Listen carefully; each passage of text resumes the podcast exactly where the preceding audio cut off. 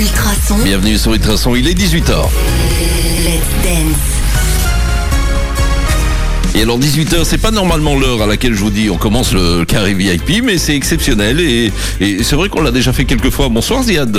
Bonsoir oui en effet on aime bien euh, les longs carrés C'est vrai, c'est vrai, les 18h, euh, ça fait quand même euh, quelques heures, mais avec, euh, et, et notamment deux VIP ce soir. On va commencer par nos premiers VIP, puisque c'est un week-end exceptionnel sur Nivelles, c'est une fois par an. Et, et honnêtement, je les revois en face de moi, j'ai l'impression que c'était le mois passé. Quoi. Donc j'ai pas l'impression que... C'est vrai que j'ai l'impression que c'est toujours là. C'est ça, c'est comme s'ils étaient effectivement toujours là. Bonsoir euh, Pascal Rigaud. Bonsoir à tous. À du trio du soir. Eh oui, eh oui, que, eh oui. que tu vas présenter, Olivier. Effectivement, Pascal Rigaud, premier échevin, qui a euh, en charge l'agriculture et qui, euh, qui viendra effectivement nous parler euh, bah, de cette foire agricole version 2019, puisque c'est pour lundi. Mais vous saurez tout dans quelques minutes. Évidemment. Et alors, avec, euh, avec lui, on a, on a des invités. Alors, on va commencer par euh, Eddy Pussemier. Pussemier, pardon, qui est vice-président de la Fédération Wallonne des agriculteurs pour la section Nivelles-Genappe, c'est bien ça? Bonsoir, Eddy. Bonsoir. Alors c'est aussi un habitué parce que finalement il était déjà venu il y a deux ans, je pense, dans l'ancien studio. On, s'était déjà rencontrés, on avait déjà fait euh, une foire agricole ensemble. Et puis bah lui, euh, oh là là, euh, non seulement il est à la radio, mais en plus maintenant il est sur les sites, on le filme, on le met en évidence, c'est extraordinaire.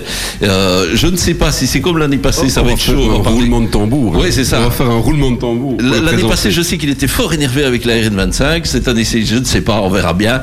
Euh, bonsoir Pierre Vroman, président de la Fédération Wallonne des agriculteurs, section Nivelles-Genappe. Bonsoir Pierre. Bonsoir à tous. Ben, euh, non, la RN25, euh, ben, pour le moment, on n'en parle plus. Donc, euh, Ouais, on plutôt va parler d'autre chose. C'est plutôt calme, on ne sait pas Des encore. circuits courts, des circuits courts et le consommer, consommer local. Je crois Voilà. que c'est plus, agréable et moins stressant. Et puis on ne sait pas encore qui sera ministre euh, de l'agriculture. Ah ça, euh, Voilà. peut-être que Pascal, euh, quand est le prochain, j'en sais Ah, c'est peut-être un écolo. pas. C'est peut-être un écolo. Ça, ce sera un scoop extraordinaire. Oh là là, traçon, hein. t'imagines, Donc, euh, t'imagines. Si je vous l'annonce ce soir. Oh là là. Ah oui, Ce- parce ce qu'en serait- plus, ce tu- serait fantastique. tu hein. pourrais l'annoncer Si. Ah ben le si, tu vois le, Oh, alors, le écoute. S et le I euh, et Paris le fait aussi. Eh bien évidemment. Bon, ben Ziad, on va parler de la foire agricole, ça c'est clair. Oui, on va parler de la foire agricole qui euh, donc euh, aura lieu lundi, euh, ce lundi prochain, euh, 10 juin, un jour, enfin euh, lundi de Pentecôte, euh, qui se déroulera un peu partout hein, dans, dans Nivelles, puisqu'il se sera lieu sur la Grand Place, sur la place Émile Delalieu, euh, dans le cloître aussi euh, de, de la collégiale. Euh, Enfin donc bref, si, si vous ratez euh, la, la foire, c'est vraiment que vous le faites exprès. C'est ça. Et Donc, ce sera de 9 à 17h toute la journée donc. Clairement, on peut dire que la foire agricole, c'est quand même une question de religion aussi. Hein. C'est c'est souvent la Pentecôte. Hein. C'est même chaque fois.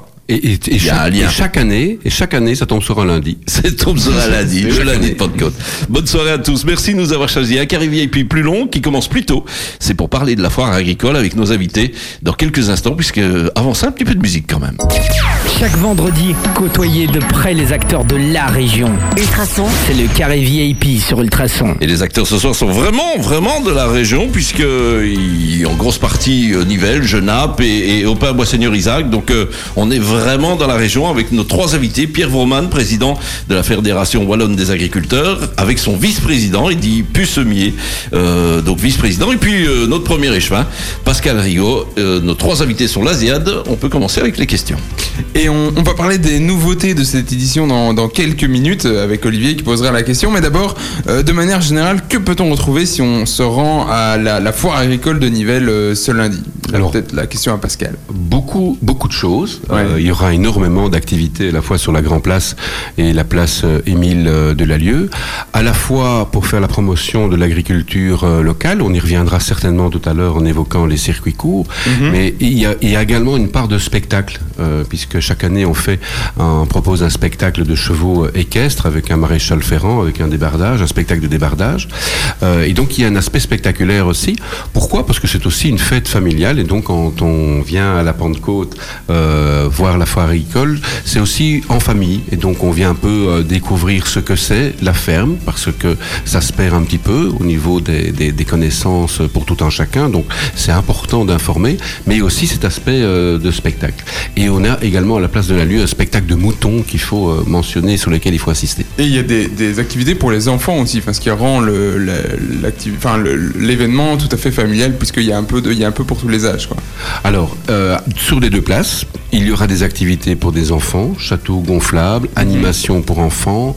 Euh, sur la Grand Place, il y aura deux châteaux gonflables. Sur euh, la place de la Lieu, il y aura une ASBL qui assure des animations pour les enfants.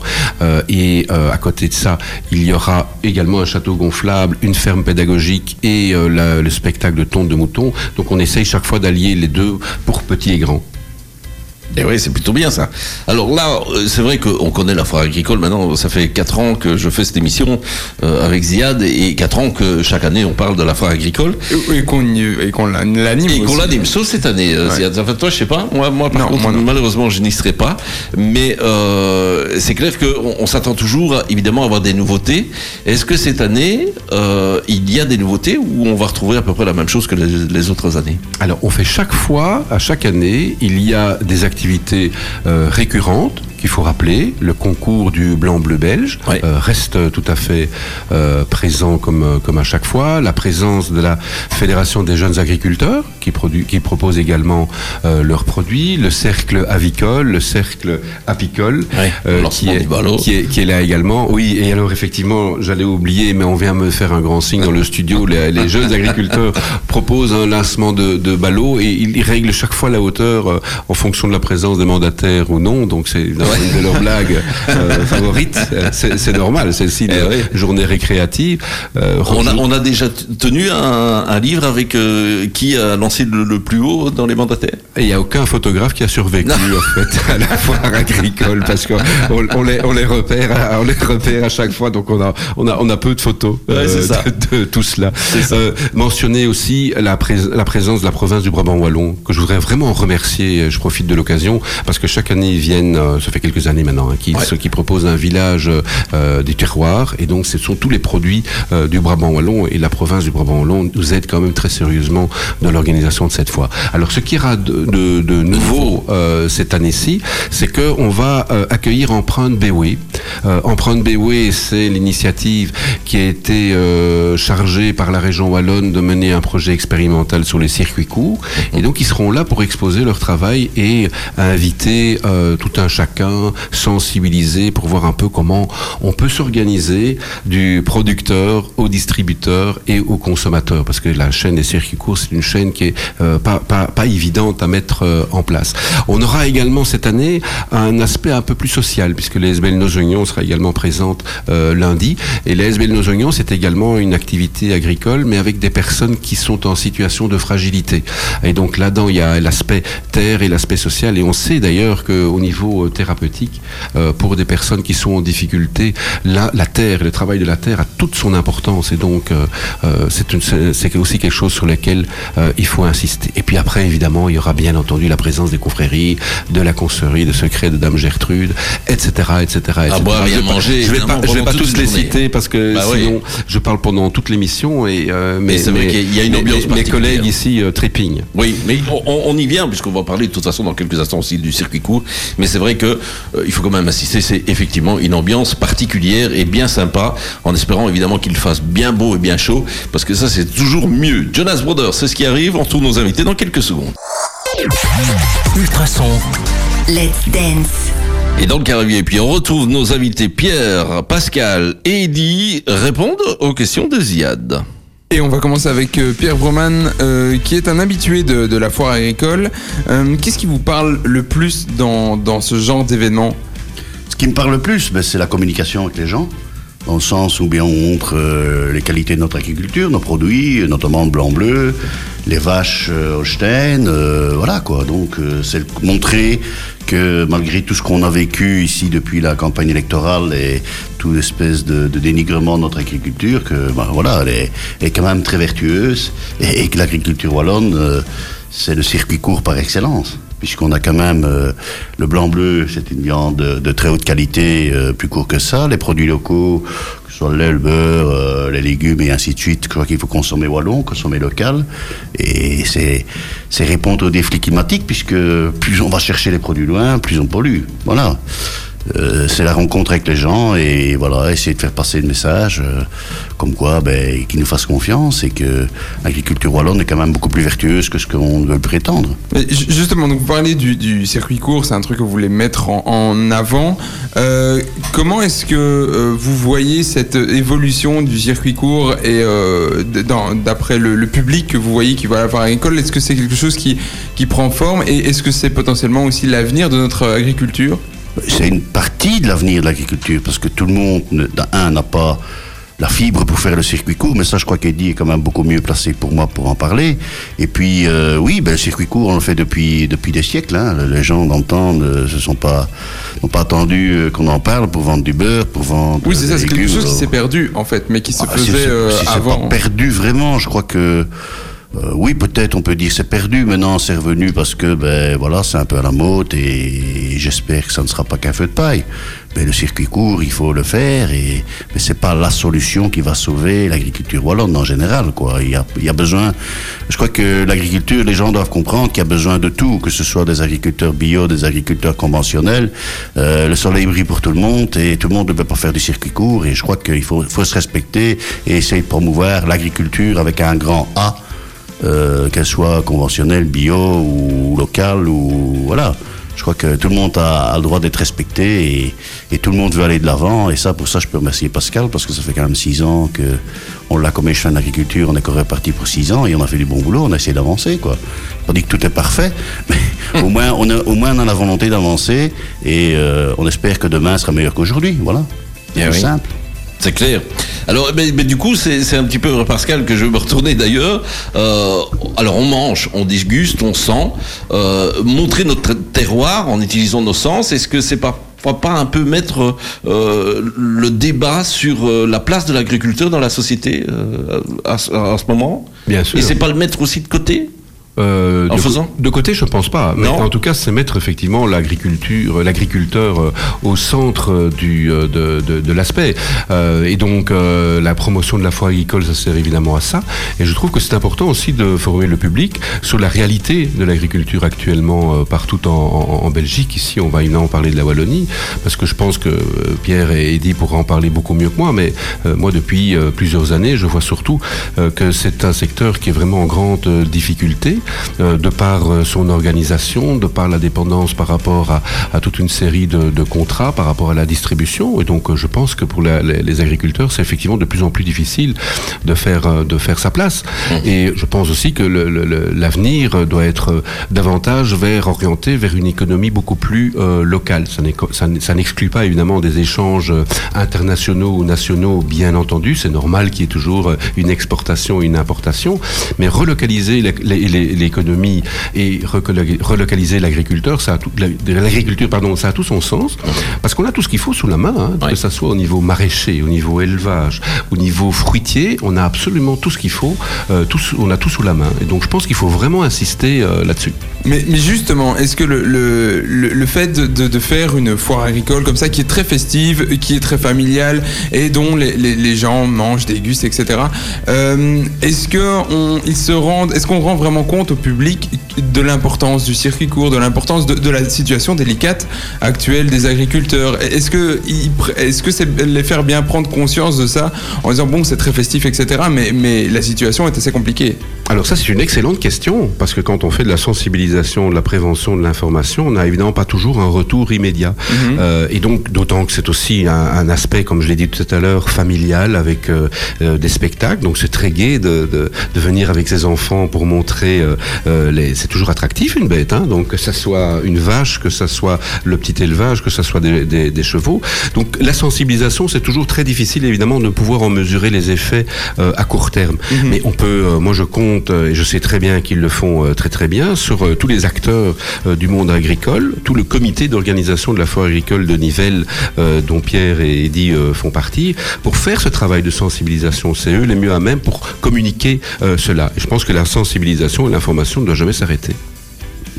Très bien, ben, c'est vrai. Et puis pourtant, euh, finalement, euh, c'est dommage quelque part. Enfin, c'est dommage. Non, c'est chouette. Mais euh, avant, je trouve que les gens allaient plus dans les fermes aussi voir les animaux. On passait avec les enfants. On allait, on allait dire bonjour. On allait chercher son lait, son, son beurre, ses, ses œufs. Euh, ça, ça se perd aussi, ça un peu quand même. Mais ça se Et dit- perd parce que les fermes se perdent. Euh, donc à un moment donné, il y a quelques décennies, il y avait des fermes dans tous les villages et, et nombreuses, et donc chacun avait un voisin fermier ou un membre de sa famille fermier, et donc c'était automatique que le contact était li- euh, bien, bien clair, tandis que maintenant les fermes disparaissent les unes après les autres, et donc c'est un effort que le citoyen doit faire pour euh, se mettre en contact avec l'agriculteur et l'agriculture, et donc la foire permet de renouer ce- ce contact. J'ai encore un truc qui va énerver Pierre. Euh, J'ai lu ce matin qu'il y avait, euh, je ne sais pas si Ziad l'a repris dans ses questions, mais euh, le bruit des vaches dérangeait euh, dans un village et ils ont porté plainte. Je sais pas si tu as vu ça. Moi, j'ai surtout vu qu'il y a un, un maire en France qui veut faire reconnaître à l'UNESCO ou je sais pas exactement quoi les bruits de la campagne. Les bruits de la campagne, Ah ouais. ça fait ça part du, du coq, euh, Eh la oui. poule, euh, la vache qui meugle, euh, La chouette hulot. euh, ouais, la chouette hulotte et tout ce qu'on veut. Moi, moi, je crois qu'il, je crois que, allez. euh, on peut dire tout ce qu'on veut, mais on prend euh, Eddie, moi euh, et beaucoup d'autres, hein, parce qu'on n'est pas les seuls. On prend chaque année et tous les jours son bâton de pèlerin pour essayer de convaincre les gens que voilà notre agriculture, elle est très très très vertueuse. Et je, et je suis très, euh, comment dire, très sérieux que je le dis, euh, dans le sens où la moitié de la surface agricole de la Wallonie, c'est à peu près 350 000 hectares, c'est de la prairie, donc piège à carbone. Si vous y ajoutez les, 20 les comment dire, la surface boisée de la Wallonie, 50% de la Wallonie, c'est de la prairie, c'est du bois, donc puis piège à carbone. Alors, il y a une moyenne de 55 hectares par euh, exploitation, une moyenne de 40 vaches allaitantes et une cinquantaine de vaches laitières. Si ça, c'est de l'intensif, faudrait quand même euh, me tuer, je crois. Il y a un moment, il faut quand même raison garder et euh, notre agriculture est très diversifiée. Elle va de la vigne qui s'implante, des légumes, euh, du circuit court, on, on cultive du lin, de la betterave, on fait de l'élevage viandeux, on fait de l'élevage laitier. Maintenant, le- l'élevage, euh, comment les moutons, euh, ça commence à reprendre.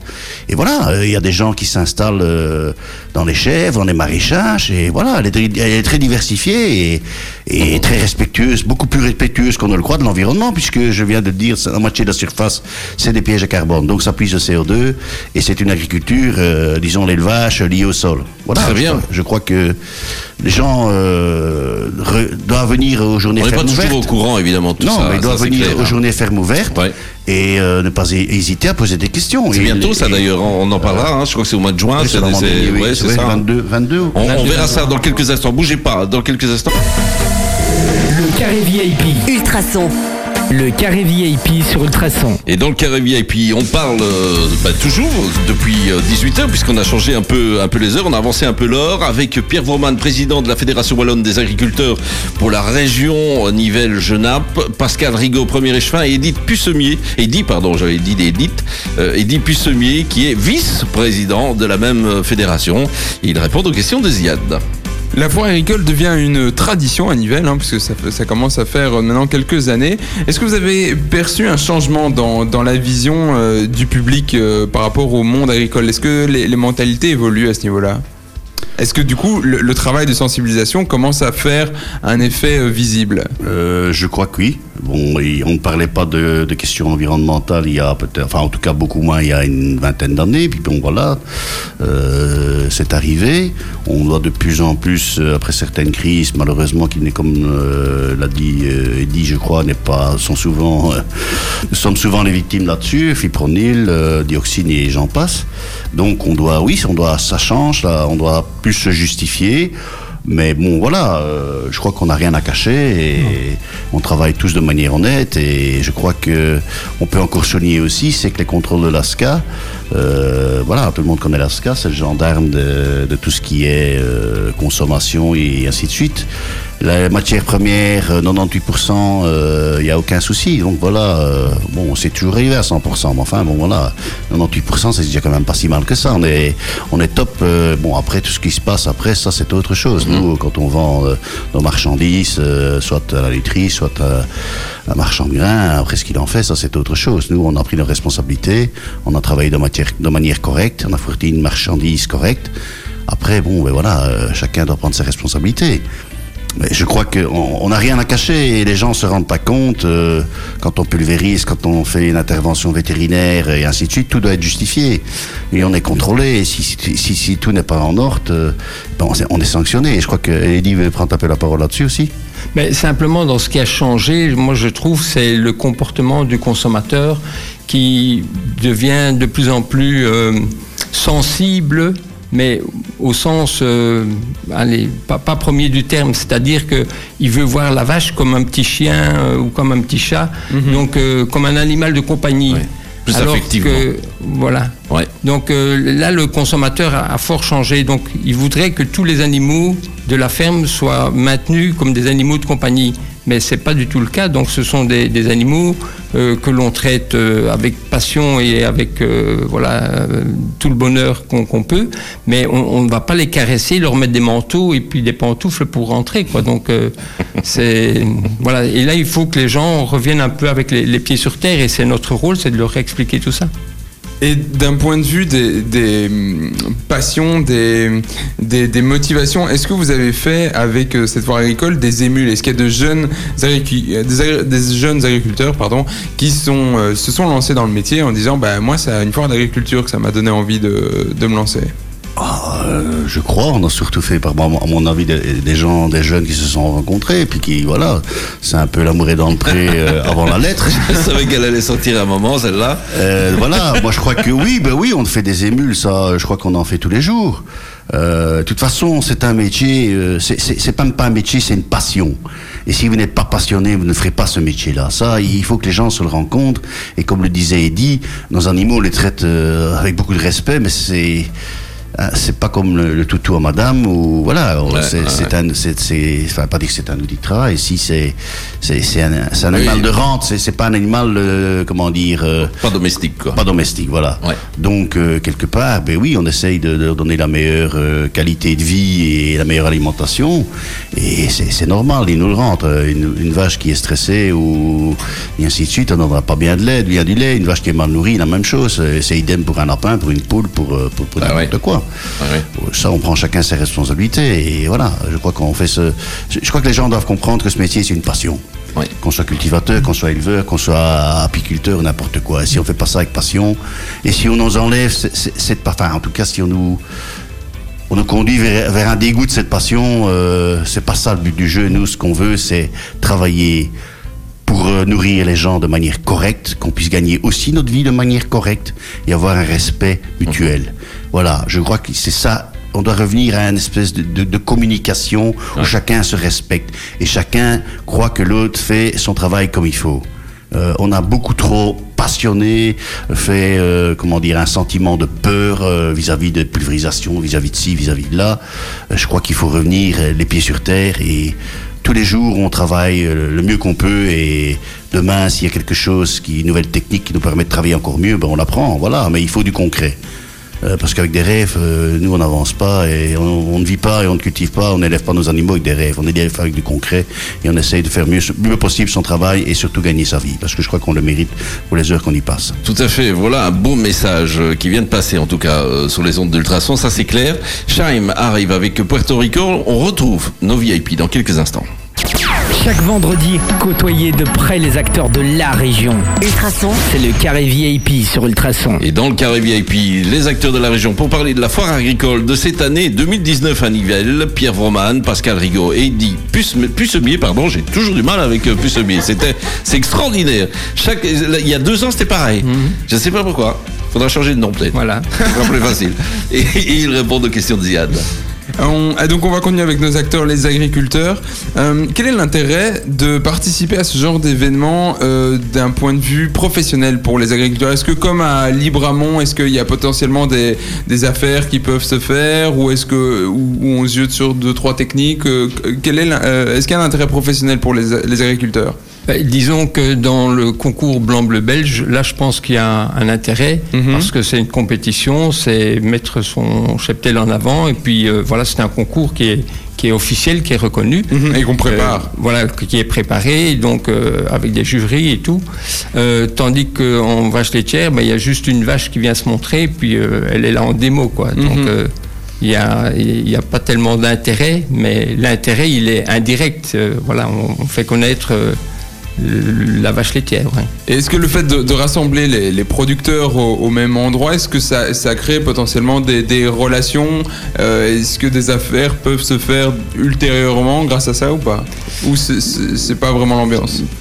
C'est pas vraiment l'endroit, non. Je pense que les, les éleveurs viennent pour montrer leur bétail, pour le- le- voilà, comme vitrine, mais ils ne vont pas faire vraiment des affaires euh, des, des jours comme le lundi de Pentecôte, non.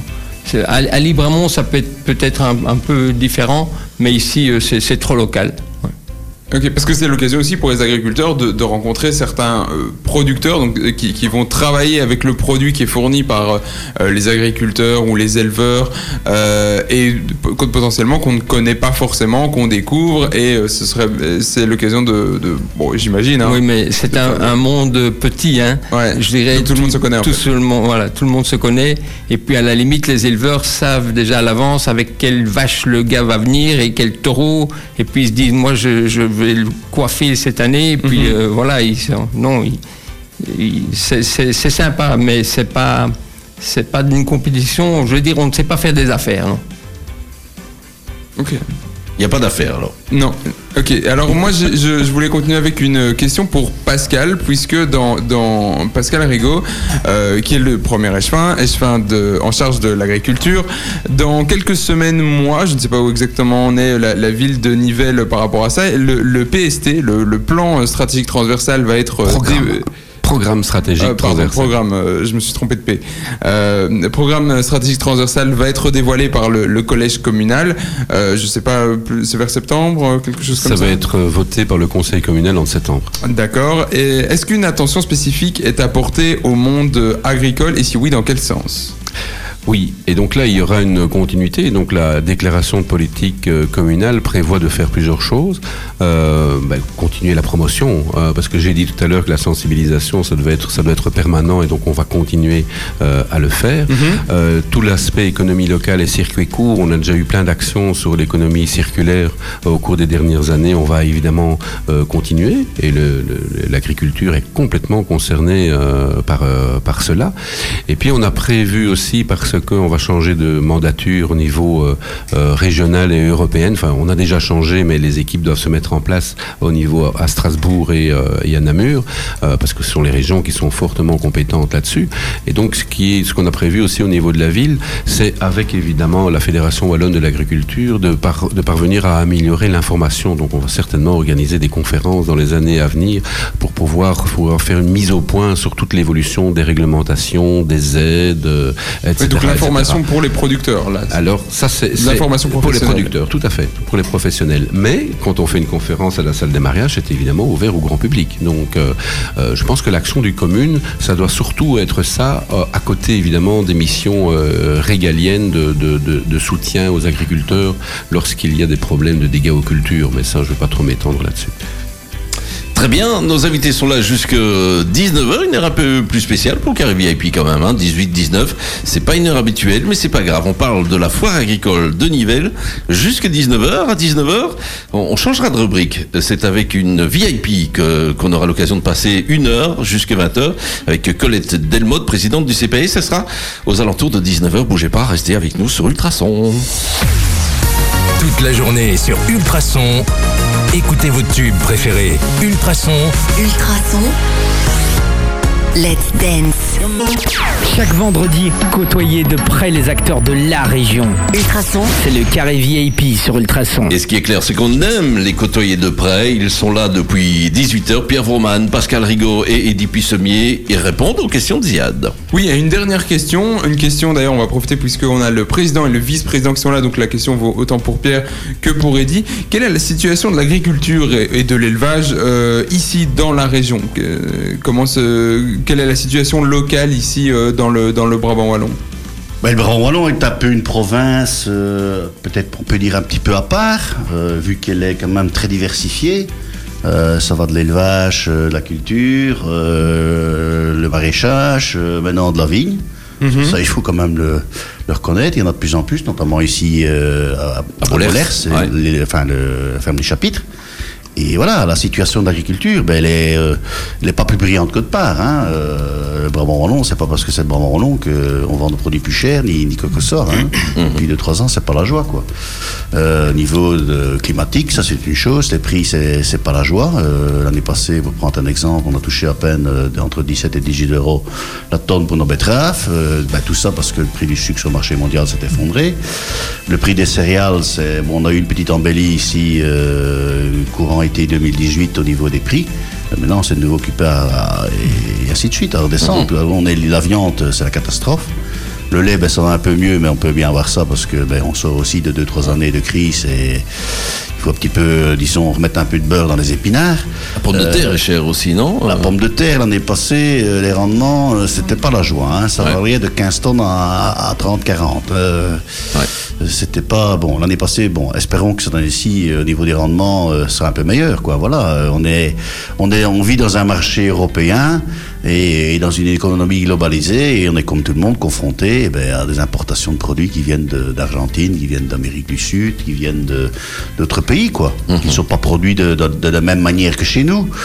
Et voilà, disons qu'on essaye de se débrouiller, mais euh, on a dérégulé, euh, la politique agricole commune a été complètement dérégulée, et puis voilà, quoi. Et avec les conséquences et les fluctuations de prix qui sont, qui sont très mauvaises pour nos exploitations, parce que bon, euh, c'est pas faire des restructurations comme dans un- dans- dans n'importe quelle autre entreprise. Ne- Nous, euh, on vit de nos produits, et voilà, on vit avec le, rythme des saisons, la terre, et, et malheureusement, ben, c'est pas la joie pour le moment. Et la, diversifici- la diversification euh, propre au, Bra- au Brabant Wallon et le, fait de commencer à de plus en plus insister sur le circuit court, tout ça n'aide pas euh, à stabiliser euh, une entreprise agricole? Mais ça, je crois qu'Eddie peut peut-être mieux répondre, mieux que moi, puisqu'il connaît le circuit je crois comment. que c'est en effet euh, une solution, mais pour un petit nombre d'agriculteurs.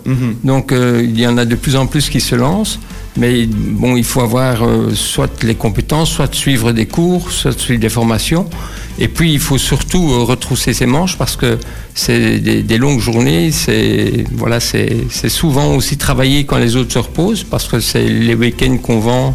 Et puis, euh, pendant que les autres se promènent, ben, vous devez être au travail.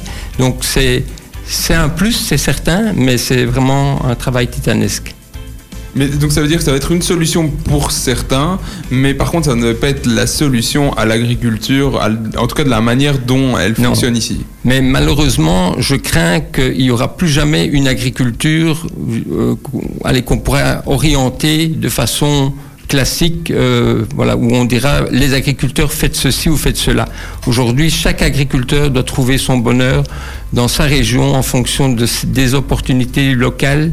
Euh, chez certains, ça, ça peut être de- des produits laitiers, d'autres, ça peut être de la viande, d'autres, ça peut être des vignes, comme on l'a dit, d'autres, ça peut être des, des gîtes à la ferme, euh, des fermes pédagogiques, mais voilà, mais il n'y aura plus une, une ferme euh, standard. Eh bien voilà, merci à Eh, bien. d'être euh, venus. Ce qui est clair, c'est que maintenant, on va faire un, un- un bon petit débrief. La foire agricole, c'est le lundi de Pentecôte, comme chaque année. Ça commence à quelle heure? Pour les citadins. Mais on n'a pas entendu parce que Pascal il parle mais il n'a plus de micro. Donc ça commence à quelle heure exactement Ça, ça commence à 9h. Dès 9h du Euh, matin, les gens peuvent donc- arriver. Et donc, évidemment, le commentaire qu'on vient d'entendre, c'est parce que la préparation, ça commence bien plus tôt que ça. Ouais, bah, j'imagine. Sinon, l'ouverture au public, c'est à partir de 9h jusqu'à 17h, 18h. euh, ça, ça. dépend un peu. euh, Donc les agriculteurs sont déjà là à partir de quoi? 5h, 5, 6h au matin? Ben, euh, oui, enfin, ils démarrent vers 5 heures du matin, ceux qui amènent le bétail en tout cas, oui, D'accord. Pour Ok. le préparer, pour installer tout, oui. Alors, rappelez qu'effectivement, Ziad, là, on peut retrouver euh, à boire, à manger, outre le fait de visiter, de voir de- du bétail. euh, Que tout sera ça aussi sur la, la Grand Place, donc dans le cloître de la Collégiale, sur la Ouais. place euh, Émile Delalieu. Il y a du petit élevage, il y a du grand élevage. Il y a, il y a- il y a une, une Il y a bête originale qui arrive ou pas Il y a des, Euh, petits, il y a des gros fermiers, donc il y a, y pour tous les, il y a pour tous les trucs, il y a pour contenter Eh oui, tout le monde. eh oui. Et, euh, Est-ce qu'il y a un fermier de la région qui sera là et qui a, qui a participé à l'émission euh, L'amour est dans le pré Ah, J'en sais rien. Non Écoute, Ah, euh, euh, ah, Peut-être, peut-être. pas Enfin, bon, euh, l'amour est dans le pré, ça c'est autre chose. c'est plus le folklore. Ouais, Mais j'aimerais bien rappeler aussi, c'est qu'on a une dégustation de viande sur la Grand Place en face de l'Union. Et euh, ça, à partir de midi, on veut valoriser la viande blanc-bleu belge.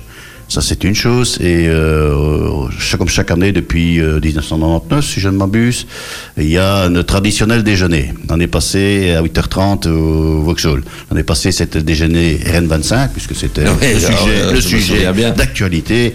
Et cette année-ci, on l'a nommé le déjeuner de la transition écologique. Sujet à la mode aussi, voilà. voilà, voilà, voilà. Mais enfin, ça change pas. Le menu ne change pas. C'est du lard, c'est des œufs et c'est la convivialité. Et quelques discours. Très léger, quoi. Très léger. Ah, ouais, oui, pour mais bon, démarrer si on la- veut tenir toute la journée, Ben il faut quand même avoir quelque chose au corps. Et alors, euh, bah, il y a les, petits- les petits discours, mais ça, Ouais. ça fait partie du folklore. Très léger Et De aussi. temps en temps, très léger, une petite pique à gauche et à droite, euh, pour se rappeler un bon souvenir de nos élus. Eh oui, effectivement. Est-ce qu'il y a des choses à rajouter, Ziad?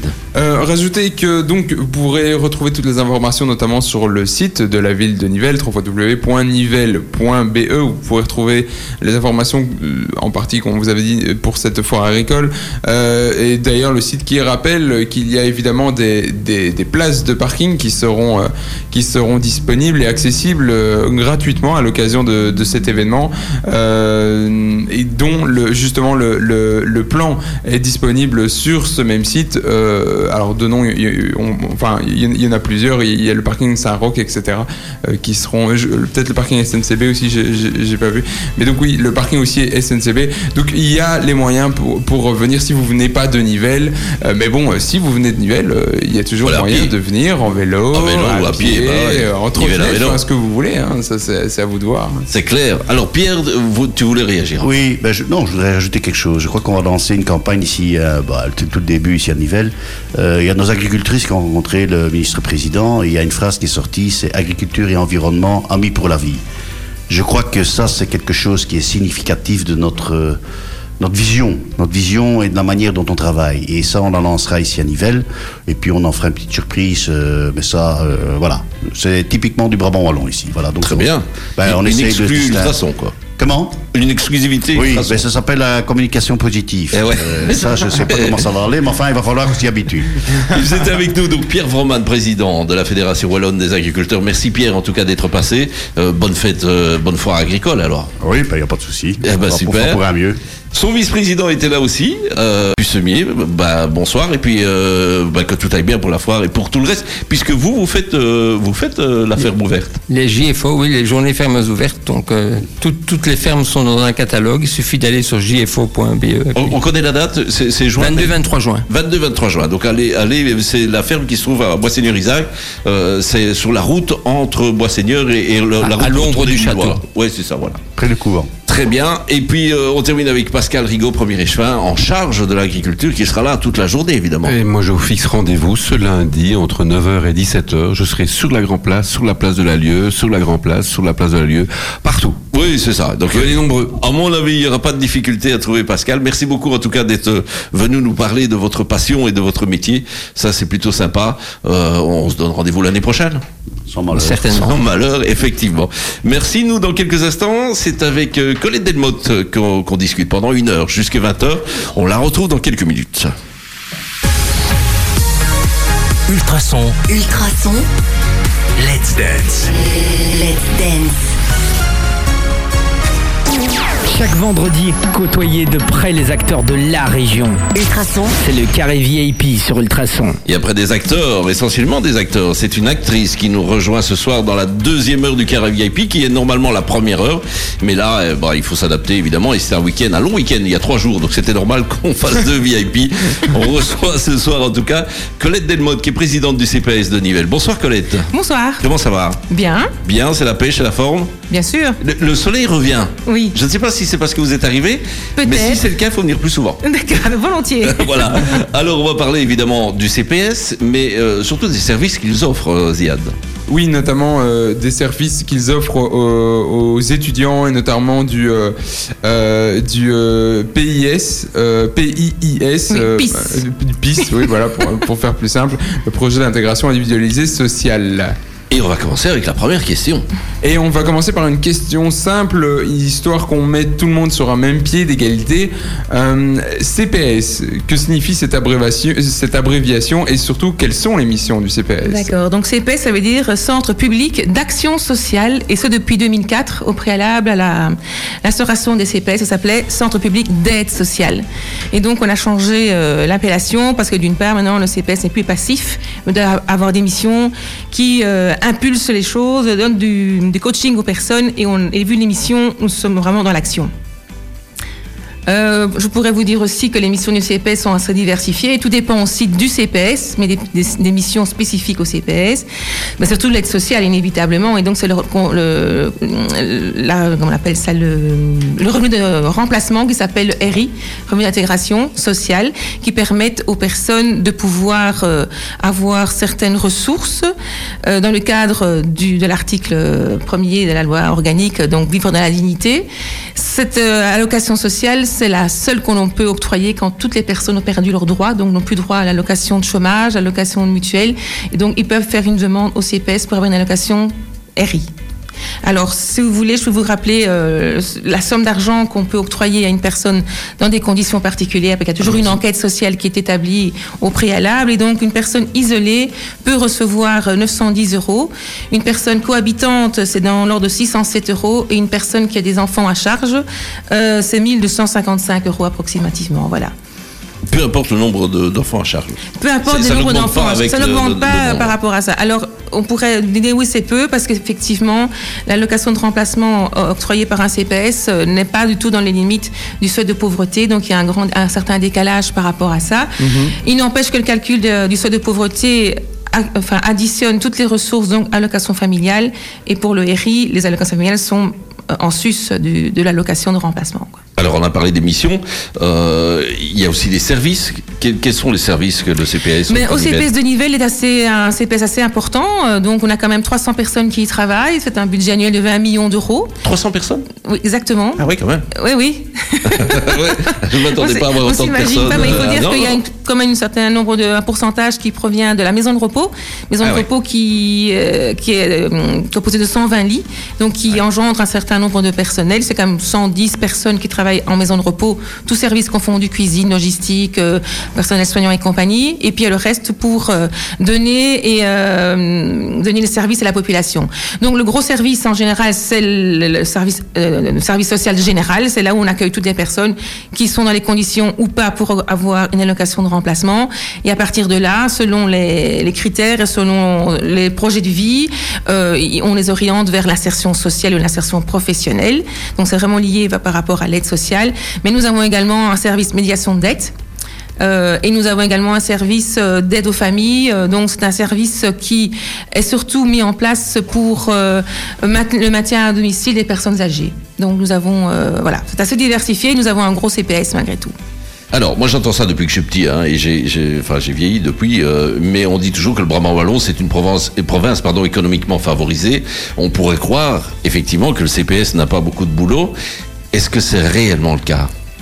Les CPS ont du travail, mais tout dépend un peu les, les communes. Mais est-ce qu'on peut peu- dire vraiment que le Brabant Wallon, c'est vraiment une, une- province qui est plus favorisée que Oui, d'autres on peut, on peut le dire. Là, par rapport à d'autres provinces, euh, mais ça dépend un peu des régions. Mais c'est vrai que le BOE est quand même assez favorisé. Il y a, ne fût-ce que voir les, les prix des, des, des- des immobiliers et des maisons, c'est quand même assez cher. Mais ça peut évoluer. Et on a une partie à l'ouest qui est beaucoup plus, je dirais, euh, industrialisée, qui a beaucoup plus de possibilités d'emploi et qui est beaucoup plus euh, euh, dense également Ouais. au niveau habitation. Et nous avons l'est du Brabant-Wallon est beaucoup plus rural. Oui. Et donc, c'est assez, assez différent. Il faut dire aussi qu'à Nivelles, vu les historiques de, la, de, la, de, de Nivelles, comme à Tubize également, on a des anciennes entreprises, anciennes industries aussi, qui ont engendré une certaine population et qui, par l'histoire, a fait qu'on a une belle mixité sociale puisqu'on avait, on a assez bien de logements sociaux et nous avons encore un parc euh, immobilier de logements sociaux, enfin, logements publics, comme on va dire maintenant, assez important. Donc, nous sommes toujours les bons élèves de la région Wallonne parce que nous avons encore dans les 11% de logements sociaux euh, sur Nivelles. Donc on, peut se dire qu'à Nivelles, il y a une belle mixité sociale. Alors, dernière question avant d'écouter un petit peu de musique. Euh, on a remarqué que le chômage diminue. Euh, mais, souvent, on se dit, bah, il y a, peut-être des gens qui ont perdu le droit au chômage et qui se retrouvent après au CPAS. Est-ce que euh, c'est le cas ou au contraire, ça diminue aussi au niveau du CPAS Euh, non, nous ne diminuons pas au niveau du CPS. Euh, c'est vrai qu'avec les nouvelles réglementations par rapport au chômage, il y a certaines personnes qui viennent chez nous parce que parfois il n'y a pas d'autres possibilités. Mais il faut voir aussi que vu les ressources des personnes, on n'octroie pas à chaque fois une allocation de remplacement du CPS puisque si la personne dans le ménage a, a 1255 euros, on ne va pas octroyer euh, de l'argent en plus, sauf dans cas, cas particulier, Ouais. surendettement. Enfin, c'est toujours un cas particulier. Il n'y a pas de règle unique. Une- C'est vrai que c'est lég- c'est légiféré. Il y a des octrois avec des conditions particulières, mais c'est toujours un cas par cas par rapport à la personne qui va faire une demande. Et donc, on a fait une analyse globale de la situation et on peut aider par des colliers alimentaires, par des aides sociales très diversifiées, l'aide euh, aux soins de santé, l'aide aux, aux médicaments, l'aide alimentaire. Nous avons une épicerie sociale aussi euh, au CPS de Nivelles. Donc, euh, voilà, on aide les gens. C'est vraiment, c'est- vrai que ça peut parfois être barbatif par rapport à tout ce qu'il faut faire au niveau administratif. Mais ça, on n'y échappe pas parce qu'on a des contrôles également. Et si on ne respecte pas la règle, on doit rembourser les subsides qu'on reçoit. Donc voilà, donc on doit Bien, eh bien, on en parle jusque 20h du CPAS et, des services du CPAS avec Colette Delmotte, présidente donc de CPAS. Le temps d'écouter CNCO avec Megan Trainor, un, disque, euh, un, disque, on dit plus, un, un morceau que j'adore avec ADJ, ça arrive. Euh, c'est sur Ultrason, et c'est dans le carré VIP. Bienvenue dans le carré VIP, merci de nous avoir choisis. On est très content de vous retrouver comme tous les vendredis, évidemment, c'est toujours super sympa. Et puis on a des invités toujours vraiment super sympas aussi. Ce soir, c'est Colette Delmotte, présidente du CPAS de Nivelles, qui est avec nous et qui répond aux questions de Ziad. Là, on va se concentrer sur euh, les jeunes. Alors, est-ce qu'il y a des aides spécifiques pour les étudiants? Je dirais qu'il n'y a pas d'aide spécifique pour les étudiants, parce qu'une personne qui a besoin d'aide financière dès qu'elle a 18 ans peut, peut demander une aide au CPS de Nivelles et aura ou pas un RI, après une enquête sociale qui sera établie. Je voudrais aussi faire un, un, détail très important, c'est que même si un étudiant euh, de 18 ans euh, demande un RI, il y aura toujours une enquête sociale débiteur alimentaire auprès de la famille. Et ce jusqu'à 25 ans, et cependant, il a les allocations familiales. Donc même si un jeune vient dire, oh, je me suis disputé avec ma famille, je vais au CPS, oui, d'accord, pourquoi pas, mais il y a une enquête sociale auprès des parents, et alors selon les ressources des parents, ils devront intervenir dans, euh, la loca- dans, dans une pension alimentaire pour le, pour le jeune. Voilà. Alors par rapport aux étudiants, donc j'ai voulu venir au, enfin, en juin, donc certains sont en pleine session, peut-être qu'il faut un petit break en écoutant Ultrason. Eh oui, Euh, on l'espère en tout cas. et donc, je voulais simplement dire donc, que si jamais vous envisagez de faire des études, euh, il y a toujours une possibilité de vous aider via le CPS avec une allocation euh, de RI étudiant et avec un PIS, donc un projet individuel d'intégration sociale pour vous aider à faire des études. Et donc, euh, ce PIS, il est contraignant dans la mesure où vous devez euh, expliquer votre projet de vie d'une part et, respecter aussi euh, les consignes et les balises, c'est-à-dire de venir, euh, quand on vous le demande de, présenter, de vous présenter trois fois sur l'année euh, auprès de votre assi- assistance sociale, et également présenter les points dans les délais. Mais dans le PIS, tout est inscrit, et donc euh, que ce soit des études universitaires en haute école ou bien des études en cours du soir, euh, il y a toujours une possibilité de faire des études. Donc c'est vraiment pas un obstacle parce que vous, savez bien que euh, les études, l'instruction, la culture, c'est un moyen de connaître le monde, de comprendre le monde. C'est un excellent facteur d'émancipation. Voilà. donc, ça veut dire que un, étudiant qui qui a besoin d'un revenu d'intégration, mais mais qui continue donc à étudier, s'il est dans le secondaire, on va avoir un suivi très précis par rapport à son bulletin euh, trimestriel. Oui. Euh, alors que s'il est dans le supérieur, là ce sera plutôt annuel ou en tout cas En- biannuel. En, en euh, fonction des sessions d'examen. Donc c'est une, session en janvier, il va présenter ses, ses points dans un délai bien, bien, bien prévu et il le sait hein, parce que c'est établi dans le PIS. Donc c'est un PIS, c'est un engagement qu'il prend avec l'assistance sociale et, et c'est son engagement à lui. Donc c'est sa responsabilité. Il doit respecter le PIS. Et s'il il ne respecte pas le PIS comme c'est indiqué, il risque d'être sanctionné. Donc, ça veut dire que euh, concrètement, s'il s'il ne réussit pas, euh, il risque d'être sanctionné. Pas spécialement. Donc euh, on sait très bien que les études sont très difficiles, Mhm. que même dans les excellentes conditions, c'est pas toujours évident de réussir du premier coup. Ouais. On peut également Surtout dans les études supérieures. en Exactement, et on peut se tromper aussi d'orientation. On Ouais. pensait que, et puis tout compte fait, ça nous plaît pas. Donc tout dépend un petit peu comment la- le, le jeune et l'étudiant euh, prend la chose, et nous permettons toujours de toute façon une seconde chance sans problème pour la personne, et même parfois si ça va pas du tout, on peut encore les, les réorienter et les, les coacher et les aider à trouver un moyen de faire des études. Donc ça veut dire que c'est pas seulement un check de dire oh, est-ce que les notes sont bonnes? Bah il y a vraiment un suivi un derrière. accompagnement et un Un coaching. accompagnement. Et quand euh, nous avons donc pour décider si on octroie ou pas des, des RI, parce que comme je vais vous expliquer, un RI, normalement on oriente toujours vers l'emploi, mais par mesure d'équité, le CPS, le comité spécial du service social, peut y déroger et dire voilà, par mesure d'équité, on octroie un RI à l'étudiant, parce que c'est un bon moyen de s'émanciper, un bon moyen de sortir de la spirale infernale de la précarité, et donc nous donnons ce coup de pouce à les- aux jeunes, voilà. Et donc, euh, je voulais dire quoi de tout ça? Je ne sais plus. Mais on va revenir, on va revenir euh, dans quelques instants, euh, parce que je sens que vous voulez tout placer dans, dans la, dans la même question, mais y a, y a- on en parle dans quelques instants. Je rappelle juste que le PIS, c'est bizarre déjà comme nom, euh, je trouve. Projet- Enfin bon, voilà, c'est le projet d'intégration d'individu- d'individualisé euh, Projet social. d'in- ind- c'est projet individualisé d'intégration sociale. Ah, j'ai fait l'inversion. Ouais. Donc, projet individualisé d'intégration sociale, donc ce fameux PIS, P-I-I-S, et, et- et ça, on en parle encore. Dans quelques instants, bougez pas. On revient juste après la pub et juste le temps d'écouter Kenji Girac et Claudio Capeo, euh, que Dieu me pardonne. Hein, Hein, pourquoi à pas. vendredi soir, Moi je pourquoi te pas. pardonne. Chaque vendredi, côtoyez de près les acteurs de la région. Ultrason, C'est le carré VIP sur Ultrason. Et c'est encore une actrice de la région que nous recevons ce soir. Colette Delmotte, présidente du CPS de Nivelles, répond aux questions de Ziad. On a parlé du revenu d'intégration et du PIS, donc P-I-I-S pour les étudiants, mais euh, pour les étudiants en alternance ou ceux qui ont un job étudiant euh, ou ceux qui veulent avoir un job étudiant par exemple pour cet été, euh, peuvent-ils néanmoins bénéficier du revenu d'intégration? Euh, partiellement, éventuellement, mais normalement, si l'étudiant travaille en tant que, en tant que job, avec un job student, un job d'étudiant, on va retirer la somme d'argent qu'il a gagné en tant qu'étudiant du, du RIS. Donc, si jamais il a une bonne, un bon job d'un mois qui est supérieur au RIS, il n'aura pas le RIS taux cohabitant en général auquel il aura droit.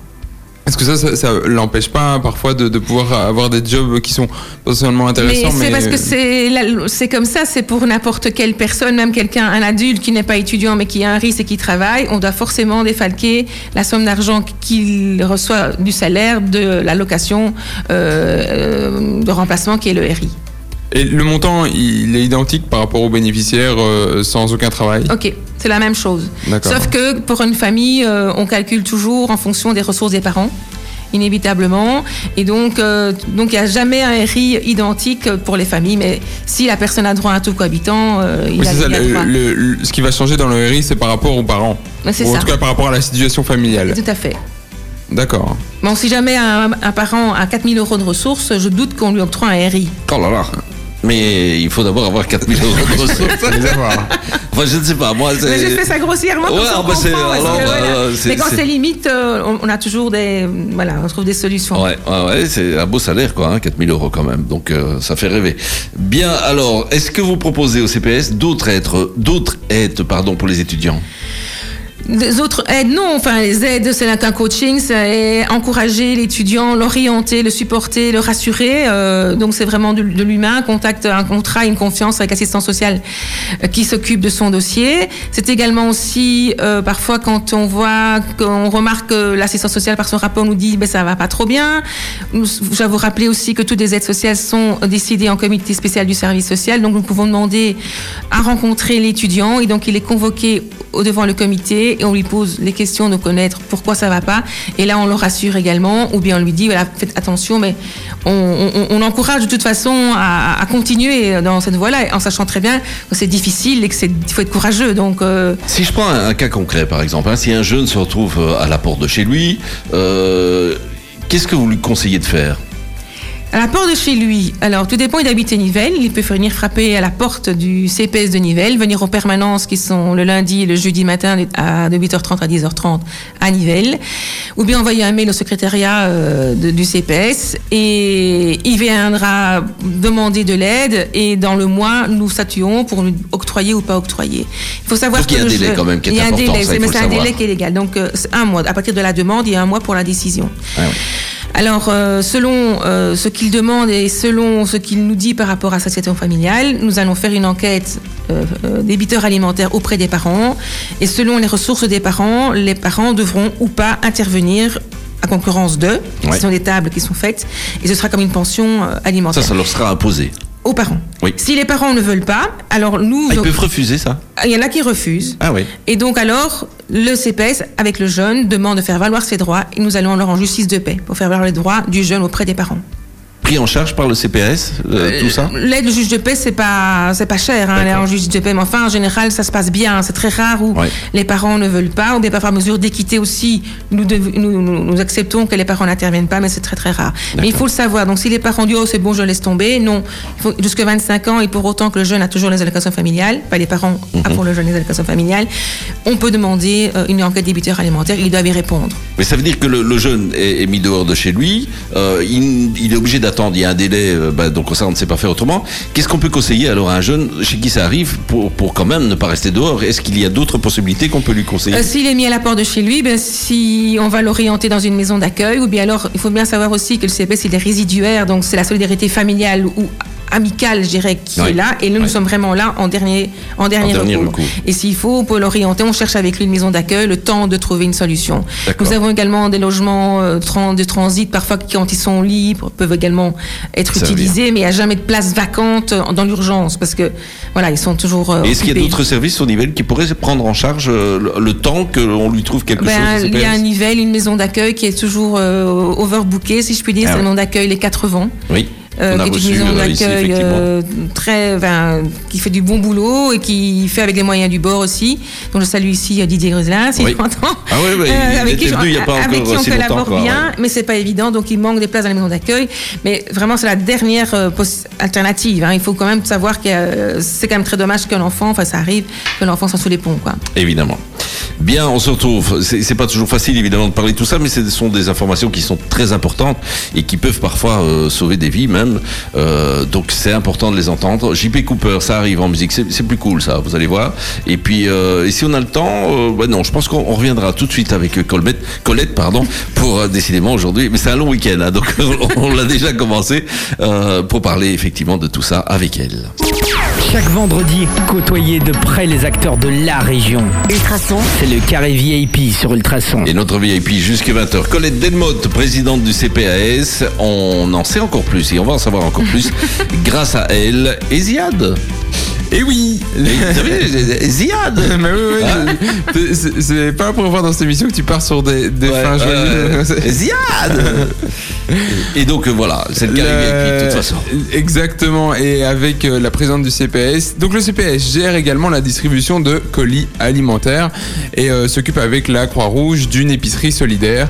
Euh, qui peut avoir droit au colis ou avoir accès à cette épicerie solidaire Alors là, c'est toujours selon cas particulier et euh, des conditions de ressources qu'on octroie euh, des colis alimentaires donc de notre épicerie sociale Épisol qui est toute nouvelle donc Mhm. euh, elle a été inaugurée euh, à- pff, en septembre 2000 2018 et c'est vrai que c'est un projet qu'on a mis en place en collaboration avec la Croix-Rouge pour avoir toute la logistique qui n'est pas certaines facilités et pour sa construire on a également eu un subside voilà alors nous avons donc cette épi- Épisol qui est l'épicerie du CPS mais, mais nous collaborons aussi avec euh, l'ouvre-boîte qui est aussi une épicerie sociale et également avec Solidon qui offre également des colis alimentaires euh, de produits frais.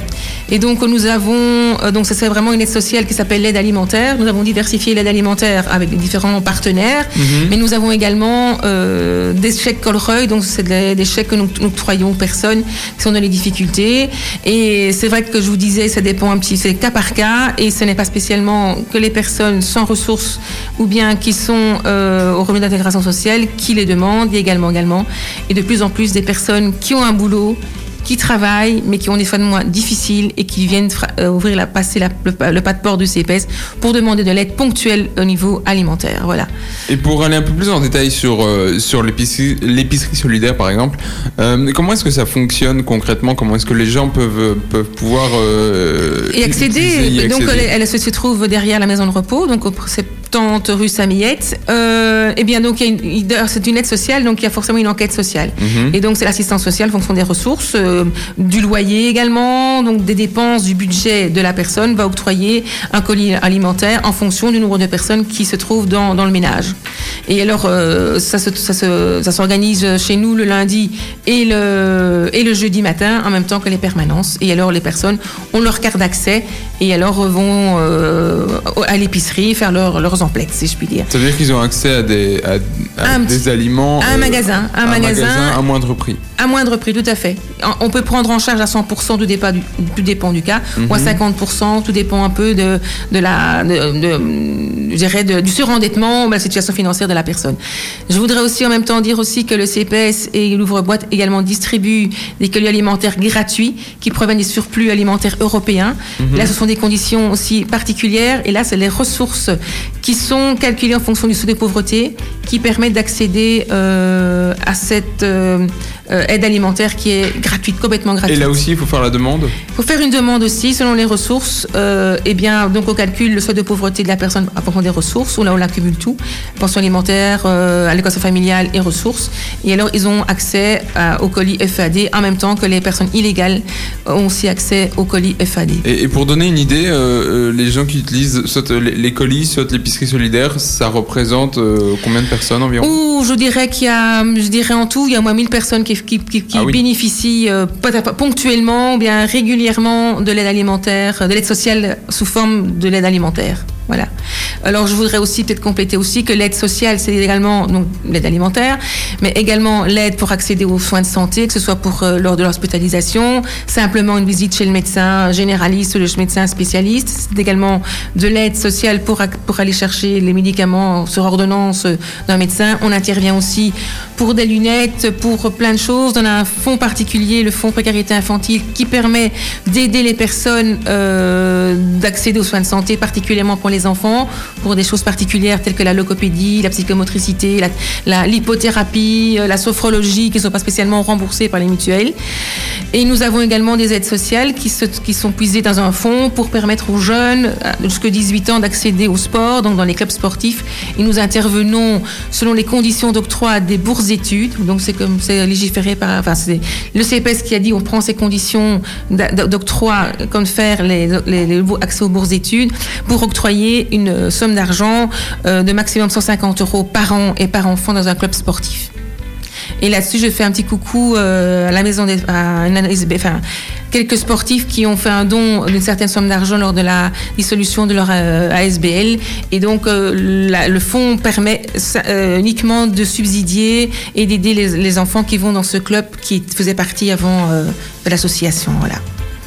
Très bien. Alors on entend parfois euh, que, enfin les gens disent hein, que euh, certaines personnes préfèrent toucher du CPS que de, que de travailler. Est-ce que vos bénéficiaires ont, des obligations finalement? De toute façon, les, enfin, c'est un peu très réducteur de dire ça. euh, je pense pas parce que de toute façon, quelqu'un, du contraire, quelqu'un qui bénéficiera d'une allocation de remplacement, à savoir le revenu d'intégration, il aura une obligation, et le CPS a l'obligation de le mettre à l'emploi via les articles 60 ou 61. Et donc, quelqu'un qui reçoit une allocation de RI à taux cohabitant, ne fût-ce que partiellement, il ouvre la voie pour accéder à un travail via l'article 60. Alors, selon l'âge de la personne, il devra travailler pendant un an, un an et demi ou deux ans. Donc euh, jusqu'à 35 ans, c'est un an, et après ça augmente en fonction, des, en fonction, en fonction de l'âge. Voilà. En général, parfois, ces personnes, grâce à cette réinsertion professionnelle via l'article 60, trouvent, retrouvent leur droit au chômage, c'est déjà quelque chose, donc a- accèdent alors à d'autres formations via, via le forum, ou parfois ils sont engagés dans, dans, dans, dans la boîte où ils avaient eu, euh, eu le travail via l'article 60.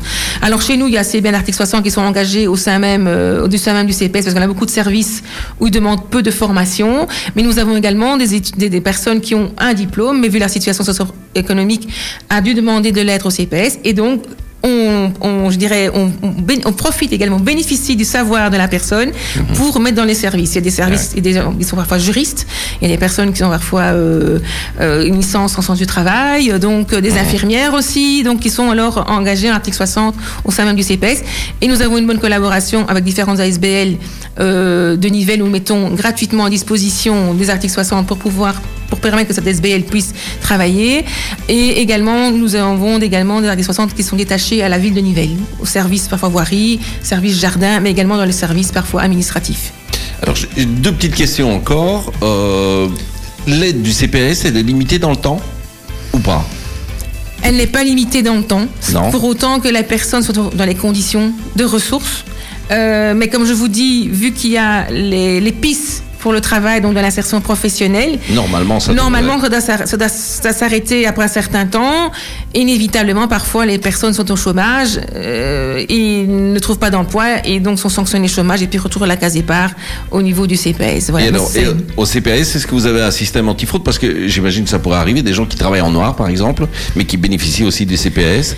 Est-ce qu'il y a, quel- quelqu'un chez vous qui, qui vérifie ça Enfin, on n'a pas, on n'a pas, pas les poss- la possibilité de vérifier la fraude, mais dans la mesure où quelqu'un qui reçoit le RIS doit venir à des, à des- régulièrement à des rendez-vous, et quand on doit faire, qui demande une aide sociale particulière, on nous demande les ressources et le budget et les, et les extraits, enfin, je dirais, et on, on lui demande ce qui fait que son argent, et si on, voit quand même qu'il y a beaucoup de dépenses par rapport aux ressources, on peut s'en douter, mais on nous n'avons- pas les moyens euh, de, de- de- de- De vérifier, mais enfin, on peut supposer les choses, quoi, mais.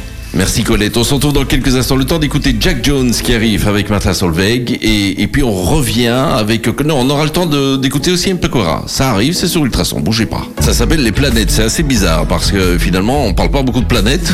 mais, Ah non, ça non, Voilà, donc... euh, mais parfois, les titres ne sont pas raccords forcément. Ou alors, il y a peut-être un, un jeu de mots qu'on n'a pas compris. Ça, il faut voir. Bien, en attendant, on ne parle pas de Matt Pokora, mais bien du CPS euh, avec Colette Delmotte, qui est notre invitée encore pendant quelques minutes. Et, et c'est déjà l'heure du débrief, Ziad. Oui, et on a profité en fait de, de cette période étudiante, enfin pour les étudiants parce qu'ils sont en plein euh, plein examen, qu'ils sont en secondaire ou en études supérieures, euh, pour insister sur le fait que euh, s'ils sont euh, dans, dans le besoin et s'ils ont toujours cette motivation pour pour quand même persévérer dans les études, euh, ben le CPS est là pour eux aussi. Exactement. Donc, dès que j'ai dit, dès qu'il faut avoir 18 ans, il faut être majeur hein, pour pouvoir euh, bénéficier d'une aide au CPS. Et donc, je dois dire que aux jeunes, d'abord, de ne pas mettre de CPS devant le fait accompli. Donc, c'est pas la peine de s'inscrire et puis de venir demander de l'aide. Il est préférable de se présenter anticipativement au CPS pour voir un peu comment on peut s'organiser avec lui.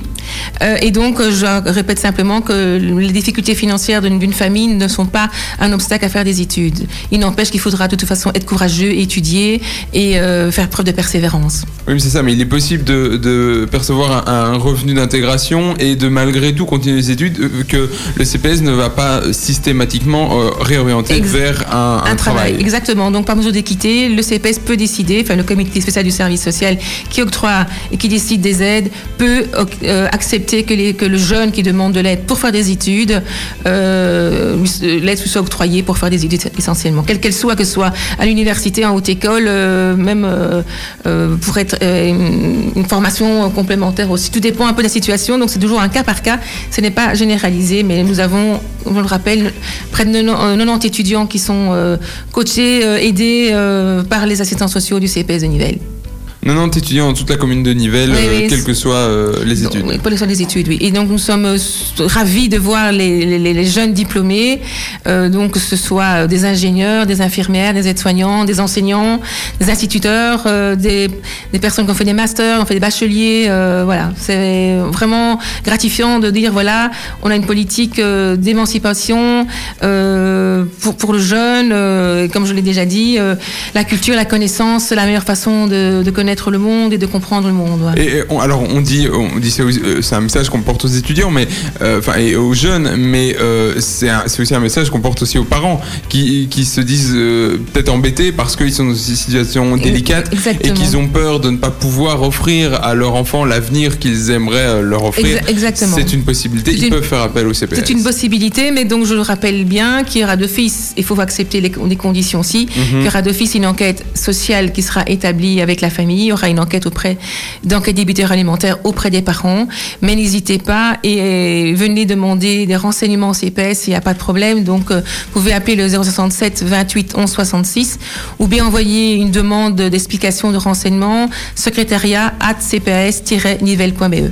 Et vous vouliez parler aussi de, de l'adresse de référence. Euh, très important, l'adresse de référence, c'est une autre forme d'aide euh, sociale, donc euh, en dehors des aides sociales telles que l'épicerie, l'aide alimentaire, l'aide pour l'accès aux soins de santé, également l'adresse de référence qui permet de maintenir un ancrage administratif pour les personnes qui n'ont plus de domicile. Pour, autant qu'elles soient radiées de la commune euh, où elles étaient ou où elles sont, et pour autant qu'elles soient sur le, territoire de la, de commune où ils, demandent, où ils font la demande, on peut octroyer une adresse de référence avec des contraintes aussi, puisqu'il y aura également une visite domiciliaire euh, de l'assistance sociale pour constater qu'ils sont bien à l'endroit où qu'ils ont, qu'ils ont décrit. Et voilà, donc euh, c'est important pour garder ses droits, pour ne pas perdre ses allocations de chômage ou de mutuelle, ou simplement le revenu du travail. Très bien. Et donc on peut euh, retrouver euh, toutes les informations en contactant euh, Ou le bien, se, CPS. ou bien se présenter aux permanences qui sont organisées donc les lundis et le jeudi de 8h30 à 10h30. Qui, euh, ces permanences qui se trouvent donc à l'adresse administrative Qui est 70 rue Samiette. 70 rue Samiette. Euh, ou euh, et euh, pour prendre rendez-vous en téléphonant. euh, On peut prendre, en- en général, c'est mieux de se présenter pour une première fois à la permanence. Et alors en seul, après, c'est sur rendez-vous que le- la personne de- pourra revenir. Ok, permanence euh, donc, et de donc, 8h30 à pour 10h30. gagner du temps, les- le, le jeune qui fera une demande, il se présente avec sa carte d'identité inévitablement et, et éventuellement aussi un budget, euh, je dirais, succinct du budget familial quoi, par rapport aux ressources et par rapport euh, aux revenus, au- à la hauteur du coût du loyer. Merci Colette, Col- Colette Delmotte. Moi aussi, j'avoue, désolé. Sortez pas, merci. Colette Je, Delmotte. je- je suis content. En tout cas, merci, pour l'invite. Et Ah bah, voilà, c'est une occasion de parler du CPS qui n'est pas toujours très bien connu. C'est vrai. Et il y avait beaucoup de mythes là-dessus, mais il faut le démystifier. Et quand il y a un souci, n'hésitez pas à venir euh, demander de l'aide au CPS. On pourra toujours vous renseigner et vous réorienter. Tout à fait. En tout cas, c'était clair et complet. On aurait pu passer 2-3 heures, Oui, hein, j'imagine, parce qu'on sent que vous on n'a avez, pas encore tout fait, hein. vous maîtrisez bien tout. Donc ça, il n'y a pas de souci. Euh, ça sera peut-être pour l'année prochaine. Il y aura d'autres euh, Carry VIP certainement euh, pour vous recevoir. Et puis merci d'avoir accepté l'invitation. Avec plaisir. Et merci d'être venu nous parler du CPS. Effectivement, je pense que on, on a éclairé pas mal de personnes aussi. Ça, c'est plutôt sympa.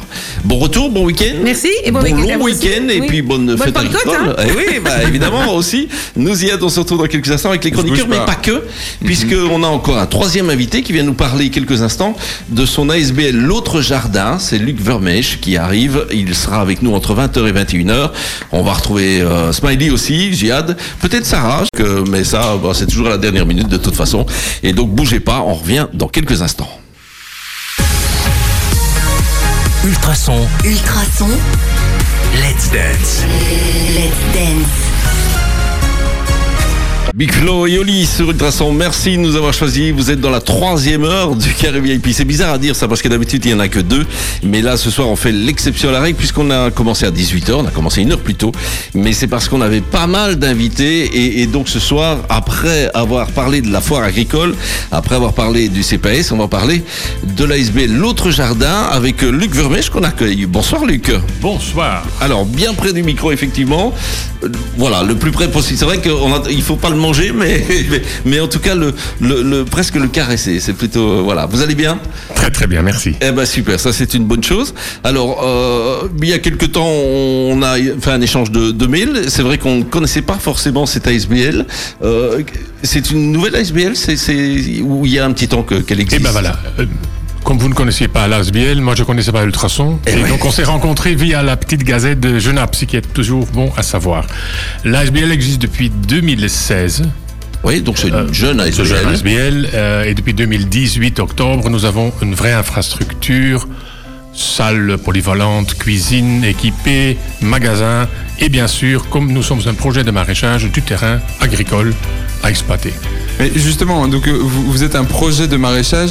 Euh, en quoi consiste Quel est le, le but de la SBL Comme, euh, comme beaucoup de projets de ce genre, c'est né bien sûr d'un d'un point de vue familial personnel. Euh, Uh-huh. nous avons un fils qui était handicapé, qui est toujours handicapé mental, euh, et le problème pour beaucoup de gens dans notre situation se pose après l'école. Uh-huh. Et donc, que faire après l'école? Euh, Les débouchés sont très très limités. Euh, il y a dif- différentes dimensions. Il y a la dimension d'hébergement, mais bon, dormir est une chose, la journée vient après ou entre deux nuits. Et qu'est-ce qu'on fait la journée? Donc il y a pas mal d'initiatives, mais fondamentalement, nous sommes dirigés vers une activité en disant il faut trouver l'activité valorisante pour la personne, pour les personnes. Euh, et finalement, euh, c'est ça qui manquait un peu partout. Le maraîchage est très très euh, approprié pour ça parce que ça permet du travail euh, délicat, du travail moins délicat, du travail dehors, bien la plupart du temps. Et donc c'est un environnement sain. En plus, ça génère évidemment de la nourriture. Et- mais justement, en, en- en quoi, euh, que font-ils de, de de leur journée? Alors, nous accueillons des gens avec, généralement avec une déficience euh, mentale, pas Uh-huh. que, aussi des gens en réinsertion sociale, avec un besoin personnel de temps en temps de se ressourcer. Nous avons eu des contacts avec CPAS euh, et, et accueilli des gens sous le régime de l'article 60, donc réinsertion sociale de nouveau. Euh, nous accueillons en général, et c'est un, pas un maximum, mais c'est un, un chiffre pratique si vous voulez, 5, 6, 7 personnes par jour. De temps en temps, il y en a 10, 15. D'accord. Euh, qui travaillent finalement euh, sur euh, la partie agricole maraîcher. Nous produisons, nous transformons, nous vendons. Et ça veut dire qu'ils ils- ils font quoi Ah, ça va du travail de la terre, nettoyage de la terre, semer, repiquer, cueillir, récolter. Et donc c'est toute, toute l'activité qui va avec une activité maraîchère typique qui, qui se passe là. Et ensuite, avec euh, ce qu'ils arrivent à, récolter et à produire, euh, vous le vendez On le vend sur place, on a un magasin, nous transformons des produits, confiture, soupe, euh, jus, etc. Euh, activité à élargir dans l'avenir, bien sûr, parce qu'on est encore jeune, hein, 2-3 ans, c'est pas énorme. Nous avons ouais, encore de la terre à exploiter, euh, à mettre en culture. Euh, Petit à petit, d'ici 2 ans, 3 ans, on aura un hectare complet en exploitation. Nous sommes bien sûr euh, biolo, bio, hein, c'est-à-dire on n'utilise aucun produit pesticide, ce n'est que l'huile de bras comme on dit. Euh, et local, donc on reste sur la production locale. On fait, on a une branche ou une intention pédagogique aussi par rapport à ça pour les gens du village. Et donc, en, en vendant vos produits, ça, ça permet de, de faire subsister euh, l'ASBL Oui. Donc le, le projet ne bénéficie d'aucun subside. Euh, bon voilà, aujourd'hui c'est très difficile d'en obtenir. Euh, nous avons toujours conçu le projet sans subside en disant si quelque chose tombe c'est toujours mieux et c'était déjà bien, mais voilà, on n'a pas compté dessus. Et donc aujourd'hui, effectivement, le, le fond de roulement, si vous voulez, de toute l'affaire se passe par la vente des produits euh, sur place où on va faire des petits marchés de temps en temps, donc on a cette possibilité aussi. Alors, je, je regarde sur votre site parce que vous avez un site, l'autre jardin. Euh, on voit une photo de, de, de, de bâtiments qui, euh, qui ne sont pas encore construits apparemment. Ah oui. C'est c'est relativement moderne, hein, ces, ces deux premiers bâtiments. C'est- pour quand ça? Ben ça c'est construit, ce que vous voyez là. Ah, c'est fait ça? Ça c'est fait. Ah, parce qu'on dirait une image euh, sortie de Eh ben l'ordinateur. euh, c'est les voitures sont quand même euh, bien. Je, vous montre la photo ici, ça. Ah le- voilà, ça c'est le mais vrai. ça c'est la Voilà. vraie, celle qui est ici. Alors Oui, effectivement, oui, c'est encore la maquette. Oui, voilà, c'est ça, c'est ce que Mais j'avais donc dit. c'est construit, c'est ouvert, euh, ça a été ouvert officiellement le, je crois le 6 ou le 7 octobre 2018. Mais ça a une histoire ce bâtiment-là parce que c'est original, c'est créé euh, d'une façon un peu originale. Ah oui, oui, nous avons voulu faire. euh, bon, on travaille avec une équipe de, de- de jeunes. On a fait un projet euh, très clair, maraîchage comme, comme point de, rassemblement. Tout ce qui tourne autour euh, ne doit pas être bon marché. Donc je pense que c'est important. Euh, on, travaille bien sûr et on est là pour les jeunes avec une déficience, jeunes, jeunes, jeunes et moins jeunes, parce que les jeunes deviennent plus, plus âgés, hein, n'est-ce Tout à pas? fait. ouais, ouais, ouais. on, on a dit il faut quelque chose de beau. La beauté aide l'intégration comme euh, plein d'autres choses. Et donc nous avons voulu un bâtiment euh, qui marque, qui est un qui est reconnaissable très facilement dans le quartier. Et voilà. Et donc euh, il y a un deuxième, enfin un troisième, parce qu'il y a un bâtiment que vous voyez sans doute avec un toit Oui, en tout pente. à fait. Devant ça, il y a un magasin qui est un cube blanc, si vous voulez. Et le troisième euh, bâtiment, ou les troisièmes bâtiments, vont se construire l'année prochaine, si tout va bien. Et ça, c'est de l'hébergement, euh, un nombre de flats adaptés. Et on est en train de composer l'équipe qui va faire le cahier de charge et réfléchir à exactement quoi, parce que bon, il y a à boire et à manger là-dedans, comme vous pouvez imaginer. J'imagine bien. On en parle encore dans quelques instants. Donc c'est l'autre jardin, une ASBL de Cours Saint-Étienne. hein, on ne l'a pas encore dit. Euh, et donc Ça, euh. Oui, et donc euh, bah, on regardera un petit peu parce que j'imagine qu'il y a des, des choses qui vont se passer, des festivités, peut-être des agendas. Et ça, c'est dans quelques minutes, donc avec notre invité Luc qui est avec nous pour parler de cette ASBL. Vos tubes préférés dans la région, vos tubes préférés tout le temps. C'est Ultrason. Ultrason, Let's Dance. let's dance. Chaque vendredi, côtoyez de près les acteurs de la région. Ultrason, C'est le carré VIP sur Ultrason. Et dans le carré VIP, effectivement, on continue euh, avec nos VIP. Le troisième pour aujourd'hui, c'est l'autre jardin qui est notre invité avec Luc Vermeech qui nous parle de son ASBL avec Ziad. Oui, il est venu donc nous parler de cette ASBL, euh, l'autre jardin, qui, est- qui en gros propose une activité maraîchère euh, pour, euh, pour des, des, des, des personnes qui, qui ont des, déficiences, des déficiences mentales. Euh, ça, c'est, enfin, c'est, pas précisé exactement quel type de déficience, à quel point. Enfin, disons qu'ils doivent être assez euh, à un minimum autonome, je suppose. Voilà, c'est une question d'une certaine autonomie. Euh, nous ne savons pas encadrer individuellement chaque personne qui vient, donc il y a sûrement une sélection entre guillemets naturelle qui se fait. Euh, donc les gens euh, généralement arrivent de façon autonome. Il y a le bus et les trains dans le coin, ou bien de temps en temps les parents qui s'en occupent.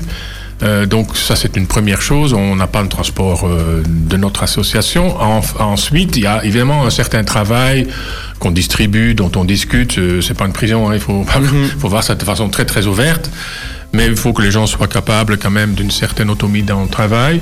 Euh, mais bon, c'est pas, il n'y a pas une règle euh, stricte. Il faut voir ça à l'utilisation, il faut voir ça à l'expérience des gens. euh, donc, euh, je pense que ça, dans la plupart des cas, euh, il faut une affinité avec la terre, avec le maraîchage, avec le, le- ce qui pousse, etc. Il y a des Il gens qui n'ont pas. quoi. Voilà, ouais, il faut aimer ça. ça. Si on n'aime pas ça, c'est difficile. euh, tout est possible à la vie, mais bon, c'est difficile. Donc voilà, je pense que là, c'est l'essentiel. Et nous avons des, des- des jeunes en stage de fin d'année de l'IPAM, euh, de, de l'école euh, La Cime à Rixensart, d'autres écoles Chalère à, à. Donc, parce que c'est des gens en orientation pour qu'est-ce qu'ils font après leur école. Et donc, ouais, ouais. ils viennent un peu découvrir. On travaille avec la Chaloupe, avec Solidarité, donc plein d'associations qui s'occupent de jeunes, ou de moins jeunes de temps en temps, pour les réorienter, ben, parce que c'est important. Et il faut qu'ils trouvent leur euh, destination et quelque chose à faire de, de digne dans la vie. À fait. Et voilà. Il y, a, il y a- il y a plusieurs membres du personnel. Vous êtes, vous êtes beaucoup dans l'équipe On est aujourd'hui essentiellement deux adultes. Oui. Nous allons sûrement élargir ça, mais on est juste au début de l'aventure. Euh, l'i- L'idéal, c'est de trouver le, le mouton à cinq pattes, euh, l'éducateur avec la fibre euh, Eh oui. maraîchère. Enfin bon, ça existe et il y a des gens. Donc, on- c'est en même temps, je fais un appel. Les gens qui sont intéressés de, de participer au début, peut-être très très périodiquement et ponctuellement, mais ça Ouais. nous intéresse de vous rencontrer et de, de trouver des, des moyens de travailler ensemble et construire quelque chose. Il faut faire ça sur le long terme euh, pour, pour construire ça.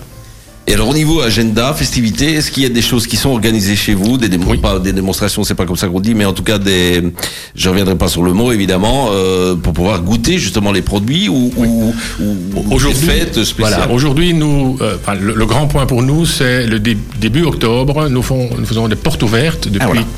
2-3 ans. Euh, D'abord, c'était euh, vraiment primitif, si vous voulez. On n'avait pas d'infrastructure. Depuis l'année passée, c'est plus euh, structuré. Donc, ça, c'est deux jours, un week-end euh, début octobre.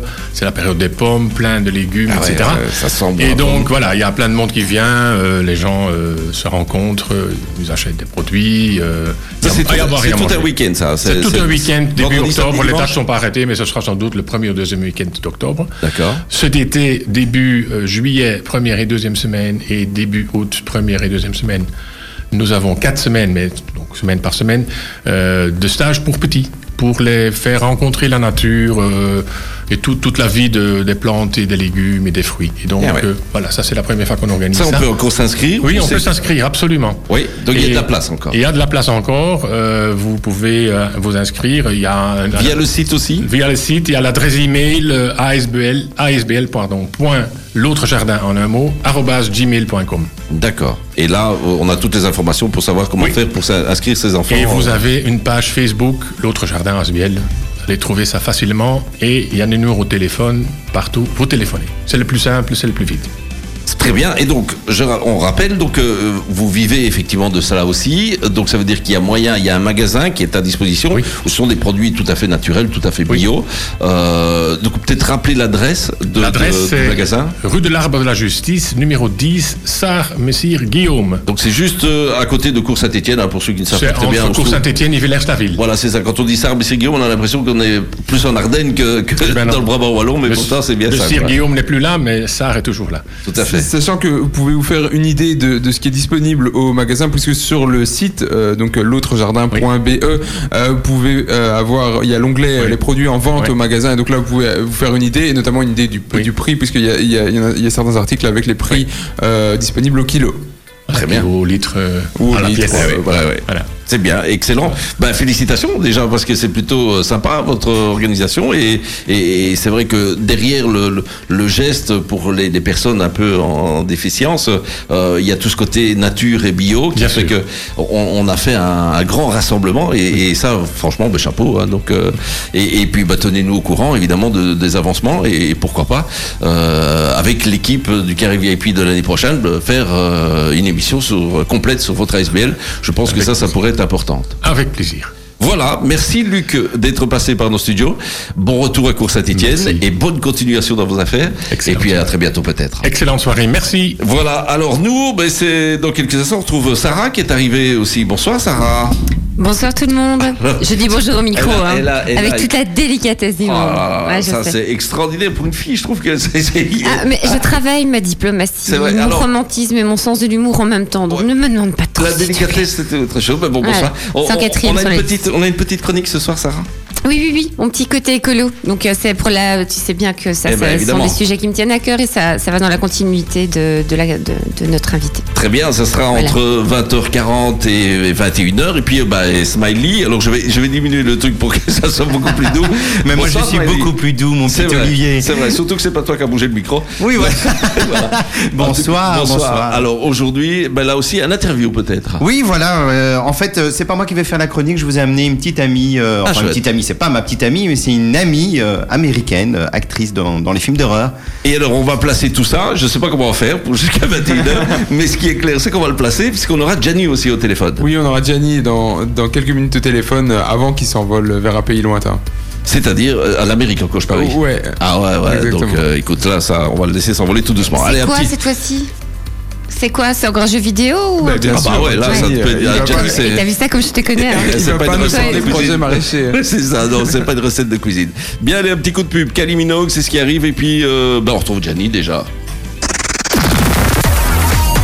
Un petit bond en 2002 quand même avec Kylie Minogue. Ça nous rajeunit pas ça évidemment. Là, eh bien, euh, ça nous rajeunit puisqu'elle est en pleine forme. Elle est là, super, ce soir avec une chronique très bio. Ah, tu- tu C'est- parlais de moi en super forme. Évidemment. Et comment ça va Euh, depuis tantôt euh, écoute, je suis très contente d'être parmi vous parce que vous m'avez manqué la semaine passée. Ouais. Mais honnêtement, je suis un peu en lendemain de la veille, mais c'est- pas grave. On s'en fout, on assume quand même. Chaque jour est un lendemain de la veille. Euh, et sauf quand tu vas au jeudi vers la veille. Mais c'est pas grave, on s'en fout. Alors moi par contre, il y a un truc euh, que... Enfin, je... je, je, je- enfin, soit. J'ai appris que euh, les abeilles étaient en voie d'extinction. Ouais, mais on en parle depuis Non, non, non oui, non, non, mais c'est que là maintenant c'est déclaré, c'est-à-dire que c'est sur une liste, c'est sur un truc, euh, enfin voilà quoi. Ah ouais. Donc euh, et en fait en creusant un coup, un petit peu tout ça, je suis tombée sur un article quand même assez euh, effrayant, on va dire ça Ouais. comme ça. En fait, globalement, il y a une, mais arrête de rire parce que j'ai l'impression que je pourrais t'annoncer la mort de quelqu'un que tu rigolerais encore en fait. non, non, ah non, d'accord. non, non, non. Donc en fait, en gros, il y a une espèce de grosse association, si mon téléphone veut bien s'allumer, voilà, qui fait un rapport en fait annuel de, de, de- de- des choses un peu importantes. Euh, non, Des non, abeilles. pas des. Mais non, enfin, soit, tu- Pardon, tu, pardon. tu- tu te moques de moi, mais c'est Non, pas je grave. ne me moque pas, je voulais t'aider. Donc en fait, si vous voulez, donc ça s'appelle le Global Risk Report. Donc c'est simplement une étude qui est faite en gros sur quoi? Sur les gros risques euh, mondiaux, on va dire ça comme ça. Alors il y en a sept qui sont liés à quoi? À l'environnement et à l'écologie, et trois qui sont liés à la technologie. Donc en fait, ça a l'air un peu euh, fantasque comme ça, mais quand on les lit, ça fait quand même un peu peur. Hein. Il y a un, la capacité à lutter contre le changement climatique.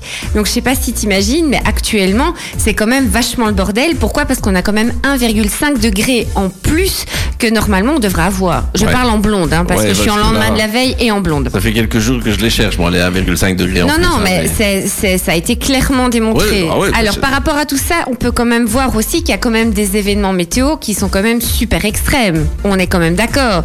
Il y a, il y a, voilà, donc tout ce qui est cyclone, il y a Miguel qui passe là pour le moment aussi, Oui. hein, d'accord, encore en espagnol, bordel. On va encore s'en ramasser pas la tronche, nous. hein. Alors, il y a quand même des grosses Miguel, si tu nous inondations. Voilà, c'est ça. Si, vaya con Dios, por favor. Alors ensuite, il y a euh, les grosses catastrophes naturelles. Genre, il y a, euh, c'est c'est lequel le truc là, le sous l'eau là? Le volcan sous l'eau. Ah, euh, ok. Il y a un volcan sous l'eau, je crois. Oh c'est- là là. c'est le Vésuve, je crois. Ah oui, Il non, est- mais Non, lui, il est sûrement au-dessus pas de le l'eau, Vésuve. Non, ou l'Etna, un truc dans ce style. Soit. aussi. pas c'est. Excusez-moi, je suis rentrée. Je, je suis vraiment le lendemain de la veille. Soit. J'ai lu en fait que ce bazar était éteint depuis euh, je sais pas combien de temps. Bah, il est- sous l'eau. Non, non, non, non, ça n'a rien à voir. T'as des volcans. Mais non, toi, on- je te reparlerai de la tectonique des, des. Oh, Ah oui. zut, tectonique des Ah plaques quand je serai mieux. D'accord. Soit. Donc ce volcan qui est éteint depuis je sais pas combien de temps, en fait, il s'est, va- s'est réveillé là maintenant. Ça y est. Ah, ça y est. Ouais, oui, non, mais attends, c'est quand même, euh, enfin tout, c'est un événement, enfin soit de catastrophe naturelle. Ensuite, la crise de l'eau, les gars.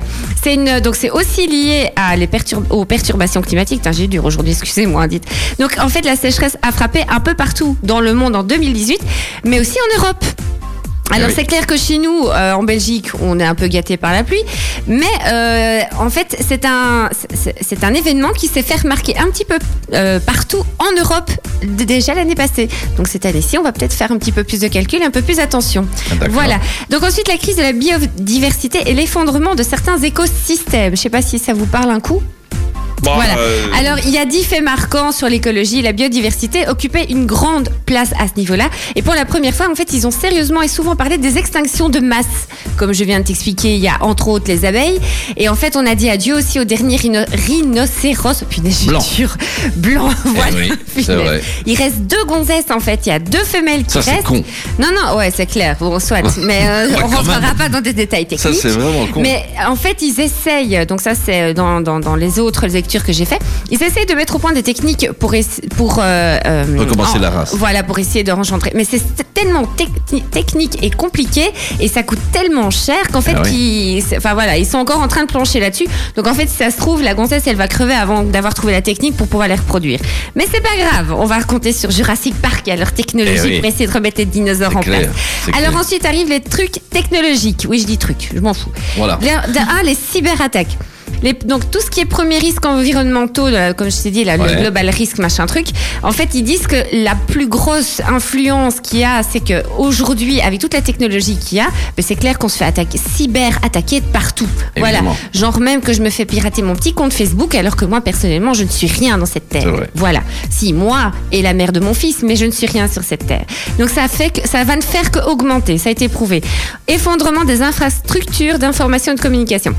Toujours dans le même ordre d'idée. Hein. Il reste euh, 30 secondes quand même. hein. oui, alors ensuite, je dis les deux. Ensuite, il y a un désastre environ- environnemental d'origine Ouais. humaine. Donc tout simplement que tout ce qui est euh, marée noire, euh, genre le bateau qui s'est encore craché, que ça, ça a inondé toute la, toute, la, toute la plage. Et ensuite, les migrations involontaires. Tout simplement à cause de quoi? À cause de tout ce qui est perturbation euh, écologique. Ben, on voit qu'il y a des espèces qui viennent chez nous qu'en fait, elles sont pas du tout d'ici. Eh voilà. ouais. Je parle en Loana hein, aujourd'hui. Hein. Ensuite, il y a les fraudes et les vols de données à grande échelle. Donc ça, on, on est toujours sur euh, l'ordre de la cyberattaque. Pourquoi? Parce que comme on est de plus en plus dans la technologie, ben, c'est tellement facile aujourd'hui de se faire pirater que Ouais, ouais. voilà. Évidemment. Voilà, alors je voulais faire un petit big up aussi donc aux rhinocéros blancs, aux abeilles, Eh ouais. et il y a plein d'autres euh, aussi espèces qui sont en voie de disparition. Donc voilà, je, je, je, je vais arrêter là. Non, oui, mais c'est vrai, tu as raison. Euh, Voilà. Malheureusement, euh, Les abeilles qui nous, pollinisent on- les fleurs, qui ça. font en sorte que les arbres Sans les fleurs plus de fruits. Oui, entre autres quoi. Donc voilà, on va peut-être penser un petit peu à tout Mais ça. aussi plus de piqûres. Donc, euh, Euh, oui, mais en- enfin, soit, on va peut-être pas rentrer dans ce genre de débat. D'accord, Jenny arrive voilà. dans quelques instants. On va parler euh, bah, jeux, jeux vidéo, euh, player du dimanche. Et avant son départ pour les États-Unis, c'est bien ça. Ouais. Dans quelques minutes, bougez pas. Le temps d'écouter Rizza. Bougez pas, maintenant dans le carré VIP, Le carré VIP. c'est vous les VIP. Et oui, c'est vous les VIP parce que euh, une fois de plus, on reçoit euh, notre ami Gianni qui est euh, qui est avec nous par téléphone avant de partir et faire un grand voyage. Bonsoir, Gianni. Bonsoir Olivier, bonsoir les éditeurs, ça va bien? Ouais, super bien. C'est c'est la pêche, euh, on a l'impression que tu es content de partir, euh, Gianni. Assez content, je t'avoue, parce que vu le temps qu'il y a en Belgique, je suis assez content de savoir que là-bas il fera 30-35 degrés avec le soleil. Excellent, donc, euh, excellent. mieux. Eh, Rappelle-nous, tu vas, tu vas de quel côté? Je vais à Los Angeles Eh oui, pour bah bon. le, le salon du jeu vidéo qui est donc euh, le plus prestigieux de, de, enfin, d'Europe mais du monde, qui s'appelle le 3. D'accord. Donc, euh, Ah c'est là bah où va se passer toutes les grandes annonces des jeux, euh, des jeux qui vont venir cette année ou les années à venir. Gianni, je te présente Ziad. Salut Gianni. Salut Ziad. Alors justement, euh, comme tu l'as dit, tu vas donc à l'E3 dans, dans quelques jours. Je, je pense que tu pars demain, euh, si je dis pas de bêtises. Euh, en tout cas, l'E3 qui commence, euh, qui commence ce week-end. alors, comme tu l'as dit, c'est le plus grand salon euh, du jeu vidéo. C'est là où on va avoir énormément d'annonces, mais énormément d'actualités qui tournent autour du jeu vidéo. Qu'est-ce que, selon toi, ou même ce que tu as déjà récolté, qu'est-ce qu'on va euh, y trouver de là-bas Bah écoute, euh, on va y trouver pas mal de choses. euh, du côté en tout cas de chez euh, Microsoft, peut-être une nouvelle console, peut-être aussi, tout comme Google, la possibilité d'offrir aux joueurs et un peu à tout le monde la possibilité de pouvoir jouer aux jeux vidéo, mais en ligne, sans avoir accès à, à une console de jeu ou quoi que ce soit, mais d'avoir tout accès, comme qui dirait, dans le cloud. C'est ça, une version streaming euh, un peu, un peu comme euh, on compare, on compare beaucoup à, à Netflix euh, actuellement, même si euh, euh, c'est- une comparaison qui- se fait, mais, mais c'est même s'il y a quand même des différences. Donc, euh, donc oui, Microsoft euh, et euh, alors il y aura pas Sony, Sony qui euh, qui euh, édite la, la PlayStation. Euh, néanmoins, il y aura aussi, il y aura des jeux euh, qui iront sur PlayStation. Tout à fait, oui, bien sûr. hein, les, les éditeurs, euh, les- comme on appelle les éditeurs tiers, qui eux travaillent sur plusieurs consoles, seront là aussi. Évidemment, il y aura des jeux qui seront annoncés sur PlayStation 4, peut-être aussi sur PlayStation 5. Ça, on ne le sait pas encore. Mais effectivement, même si Sony était complètement absent cette année de l'E3, euh, il y aura des jeux qui seront euh, sur PlayStation, ça c'est certain. Alors, je, je te tendais la perche parce que je voulais que tu me parles de, de certains jeux euh, en particulier qui sortiront euh, d'abord sur PlayStation, mais qui sortiront sur, euh, euh, sur de différentes plateformes. Euh, je vais pas tourner autour de peau, je parle de Final Fantasy VII, le, le remake, le jeu qui a euh, maintenant plus de 20 ans, puisqu'il me semble qu'il est sorti en 1997, euh, un truc comme ça, et qui devrait ressortir, ils ont dit normalement dans l'année fiscale, donc c'est-à-dire jusqu'en mars 2020. C'est ça, tout à fait. Donc Square Enix, donc qui est un, un éditeur de jeux vidéo qui, voilà, s'est fait connaître, euh, en tout cas en Europe, grâce à ce jeu que tu viens de citer, Final Fantasy VII, qui était d'ailleurs, pour rappel, en 1997, le tout premier, on va dire le tout premier jeu RPG qui a vraiment, euh, qui a vraiment ravi le public occidental, puisque à l'époque, bah, les jeux de rôle, c'était pas trop ce qui se faisait, en tout cas en Europe, c'était beaucoup des, des jeux d'action, des jeux de tir, des jeux de sport, mais pas forcément des jeux de rôle. C'était plutôt euh, exclusif au Japon, ou alors il fallait vraiment connaître pas mal d'amis pour pouvoir se fournir des jeux de rôle à l'époque sur les autres consoles, les vieilles consoles comme par exemple les Super Nintendo, etc. Et donc du coup, effectivement, il y a eu une demande euh, qui a été tellement énorme qu'en 2015, euh, c'était d'ailleurs lors de la conférence de PlayStation, il y a eu une annonce donc comme quoi euh, Final Fantasy VII allait avoir un remake, voilà, euh, nouvelle génération avec euh, des nouveaux graphismes, une histoire légèrement modifiée, mais sans plus, voilà, mais en tout cas une vraie refonte du jeu vidéo d'époque pour pouvoir l'offrir aux vieux fans, mais aussi aux nouveaux joueurs qui n'ont pas connu euh, cette belle époque euh, date de l'âge d'or du jeu vidéo, si je puis me permettre. Donc effectivement, oui, Square Enix va balancer ça. Ça sera d'ailleurs un des jeux phares, je pense, de cette année, mais pas que. Il y a quand même d'autres jeux. On parle notamment de Marvel's Avengers, puisque Square Enix a eu un accord avec euh, Disney et Marvel pour pouvoir développer un jeu vidéo. Ça faisait 4-5 ans qu'ils étaient en train de monter le projet. Et là, ils sont prêts pour bah, en dévoiler un petit peu plus. On aura certainement des tra- du trailer, on aura certainement euh, une séance de gameplay. Voilà, on va pouvoir voir euh, à quoi va ressembler le jeu. Oui, c'est ça. Enfin, un jeu Marvel, euh, alors que les films cartonnent, etc. Et on n'avait toujours pas de jeu Marvel Avengers à l'horizon. Et là, euh, voilà, ça devrait enfin sortir, euh, sortir du bois. Tout à fait, exactement. Ça sera le, le deuxième gros jeu en tout cas de, de l'éditeur de, de chez Square Enix. En tout cas, deux gros jeux, voilà, Final Fantasy VII, Final Fantasy VII Remake et Marvel's Avengers, qui seront voilà, les deux points d'orgue de chez Square Enix en tout cas. Et au-delà de Square Enix, si tu devais euh, nous sortir un jeu qui sortirait dans les, les, les, les semaines ou mois à venir, est-ce que tu nous en pointerais un en particulier ou peut-être deux, trois en vitesse? Alors en vitesse, moi ce que je pourrais te pointer, et je ne sais pas si ça va sortir dans les mois à venir, ça c'est toujours la question, euh, c'est Cyberpunk 2077, donc un jeu qui est euh, développé par les très célèbres polonais maintenant de chez CD Projekt Red, qui ont d'ailleurs euh, pu euh, retoucher les, tous les jeux vidéo de la saga The Witcher, donc on fait un excellent The Witcher 3 qui a été acclamé par la presse et par le public. Cyberpunk 2077 a fait sensation l'année passée lors de son annonce un peu secrète, un peu euh, en mode teasing euh, lors de la conférence d'Xbox.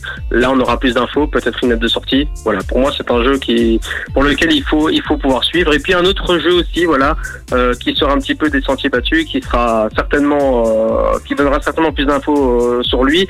Ce sera évidemment le projet Z de chez Bandai Namco, puisque il y aura un nouveau jeu Dragon Ball Z qui était en développement et donc qui devrait pointer le bout de son nez aussi. Attention, pas pareil que les anciens jeux comme Dragon Ball Fighters ou Xenoverse 2. C'est une toute nouvelle formule aussi avec un monde ouvert, etc. Donc quelque chose d'assez sympa finalement. D'accord, très bien. Alors, euh, euh, moi, je noterais aussi vite fait peut-être Death Stranding qui a l'avantage d'être particulièrement euh, bah, particulier en fait, hein, euh, qui, qui a qui a son univers à lui et dont euh, et dont les les euh, les bandes annonces un peu cryptiques sont disponibles sur YouTube si vous tapez Death Stranding ou alors sur PlayStation, vous allez forcément tomber là-dessus. Je voulais quand même avant de terminer avoir ton avis sur l'annonce qui a été faite les, les jours précédents, il me semble que c'était hier ou avant-hier, sur une nouvelle, euh, ben, pas console en fait, une nouvelle plateforme qui va arriver dans le jeu vidéo et, euh, qui, elle, propose du tout au streaming, euh, donc euh, complètement cloud. Elle, c'est la plateforme de Google, donc Google qui se mettrait lui aussi aux jeux vidéo avec la Stadia. Qu'est-ce que tu en penses de cette Stadia? Alors, je trouve que c'est une nouvelle façon de proposer euh, à tout le monde de pouvoir jouer aux jeux vidéo. Donc, c'est-à-dire que là, encore une fois, au lieu d'avoir un PC ou une console, bah, tout le monde a, enfin, pra- pratiquement tout le monde a un ordinateur ou un smartphone ou une tablette. Et donc, Google euh, veut rendre cela possible qu'un utilisateur ne soit pas euh, ne, soit pas freiné parce qu'il faut absolument avoir un PC de gamer ultra puissant pour pouvoir jouer à des jeux vidéo, voire même à des jeux console. On sait très bien que voilà certains jeux PC ne sont pas compatibles sur console inversement. Donc du coup, ça sert un petit peu les communautés et Google a envie de rassembler ça en proposant un service qui conviendrait un petit peu à tout le monde et avec un prix finalement assez correct puisqu'on parlerait d'un abonnement mensuel à 9,99€ par mois et que donc euh, n'importe quel euh, ordinateur qui ait une connexion puissante ou pas puisse en profiter. De ce que j'ai entendu, apparemment, donc les connexions les plus faibles, donc qui iraient à euh, vérifier bien vos connexions Internet, 10 mégabytes en téléchargement, auraient au minimum 720p en termes de qualité visuelle, mais attention, les jeux seraient tous en 60 images par seconde et euh, quand on sait à l'heure actuelle avec les consoles que parfois c'est pas toujours le cas, il y a certains jeux vidéo qui arrivent à tourner en 60 images par seconde de manière constante, mais pas tous. Là ici en l'occurrence, l'offre de Google le proposera quoi qu'il arrive, donc le minimum que vous aurez c'est 720p, 60 images par seconde et les plus grosses connexions pourront bien évidemment profiter de la résolution 4K, la résolution voilà que tout le monde adore en ce moment, voilà avec les 4K, etc. Donc voilà 4K, 60 images par seconde et son en Dolby Surround 5.1. Voilà. Je, je rajouterai les détails euh, sur euh, sur la, Stadia donc qui euh, vous pouvez aller sur le site Stadia pour faire votre propre avis pour voir à quoi ça ressemble. Sachez aussi qu'il existe quand même une version gratuite donc où vous n'avez pas besoin de payer d'abonnement, c'est juste que vous n'aurez pas accès à la 4K etc comme tu l'as dit, mais que vous pouvez aussi tester votre connexion sur le site parce que ça c'est un truc un peu nébuleux, on sait jamais à quelle connexion on a et donc savoir si c'est disponible ou pas, enfin, si on est dans les, les clous pour pouvoir pour pouvoir y jouer pleinement. Et enfin, il me semble que euh, normalement le- la sortie devrait être prévue d'ici la fin de l'année euh, vers euh, novembre pour donner toutes les informations. Enfin, vous en saurez plus au fur et à mesure des semaines. Ben merci Jenny. Euh, on te souhaite un, bon voyage à Los Angeles. On espère que tu vas bien en profiter et surtout que tu vas nous ramener plein d'informations. Même si bah, profitez-en euh, pour profiter aussi hein, et t'éclater un peu là-bas. Euh, non, il n'y a pas de souci. Mais j'ai une petite info d'ailleurs pour les auditeurs, une petite info. Je sais pas si elle sera exclusive ou pas. Elle a déjà un petit peu fuité sur la toile. Mais de ce que j'ai entendu, apparemment, à la conférence Xbox, il y aura énormément de célébrités qui seront présentes puisque, évidemment, comme PlayStation ne sera pas là, bah, Xbox aura le champ libre pour pouvoir se poser s'installer tranquillement pour pouvoir proposer une conférence apparemment qui va être dantesque. Et de ce que j'ai entendu assez récemment, euh, le créateur donc de la série Hyperfar qui s'est terminée il n'y a pas très très longtemps, donc euh, J.R.R. Martin, le créateur de Game of Thrones, serait présent le 3 pour apparemment parler d'un nouveau jeu vidéo, projet secret avec Capcom. Oh, classe. Ah bah voilà. Et ben voilà, merci euh, pour cet exclu, euh, Gianni. Merci beaucoup. Bon voyage à Los Angeles. À Los Angeles. Merci. Et puis, euh, et puis peut-être euh, avant, avant fin juin, on se retrouvera pour se dire euh, au revoir et puis euh, pour passer de bonnes vacances, c'est clair. Bien sûr, avec grand plaisir, en espérant que je rapporterai le soleil, parce que là, c'est la drape. Ouais, ouais, ça, si tu sais, franchement, ça m'arrangerait. Merci beaucoup. En tout cas, Gianni, bon, bon voyage et puis à très bientôt.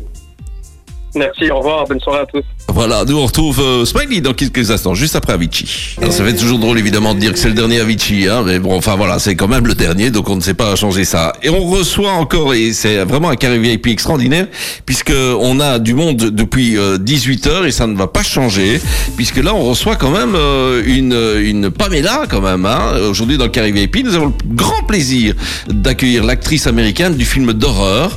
Euh, elle s'appelle euh, Pa- Pamela. Bonjour, bonjour Pamela. Attends, attends, Pamela, Pamela, reviens, reviens. Bonsoir Olivier, bonsoir les auditeurs, bonsoir tout le monde ici présent. En fait, Pamela, c'est dans les films d'horreur. hein. Mon vrai nom, c'est Pam.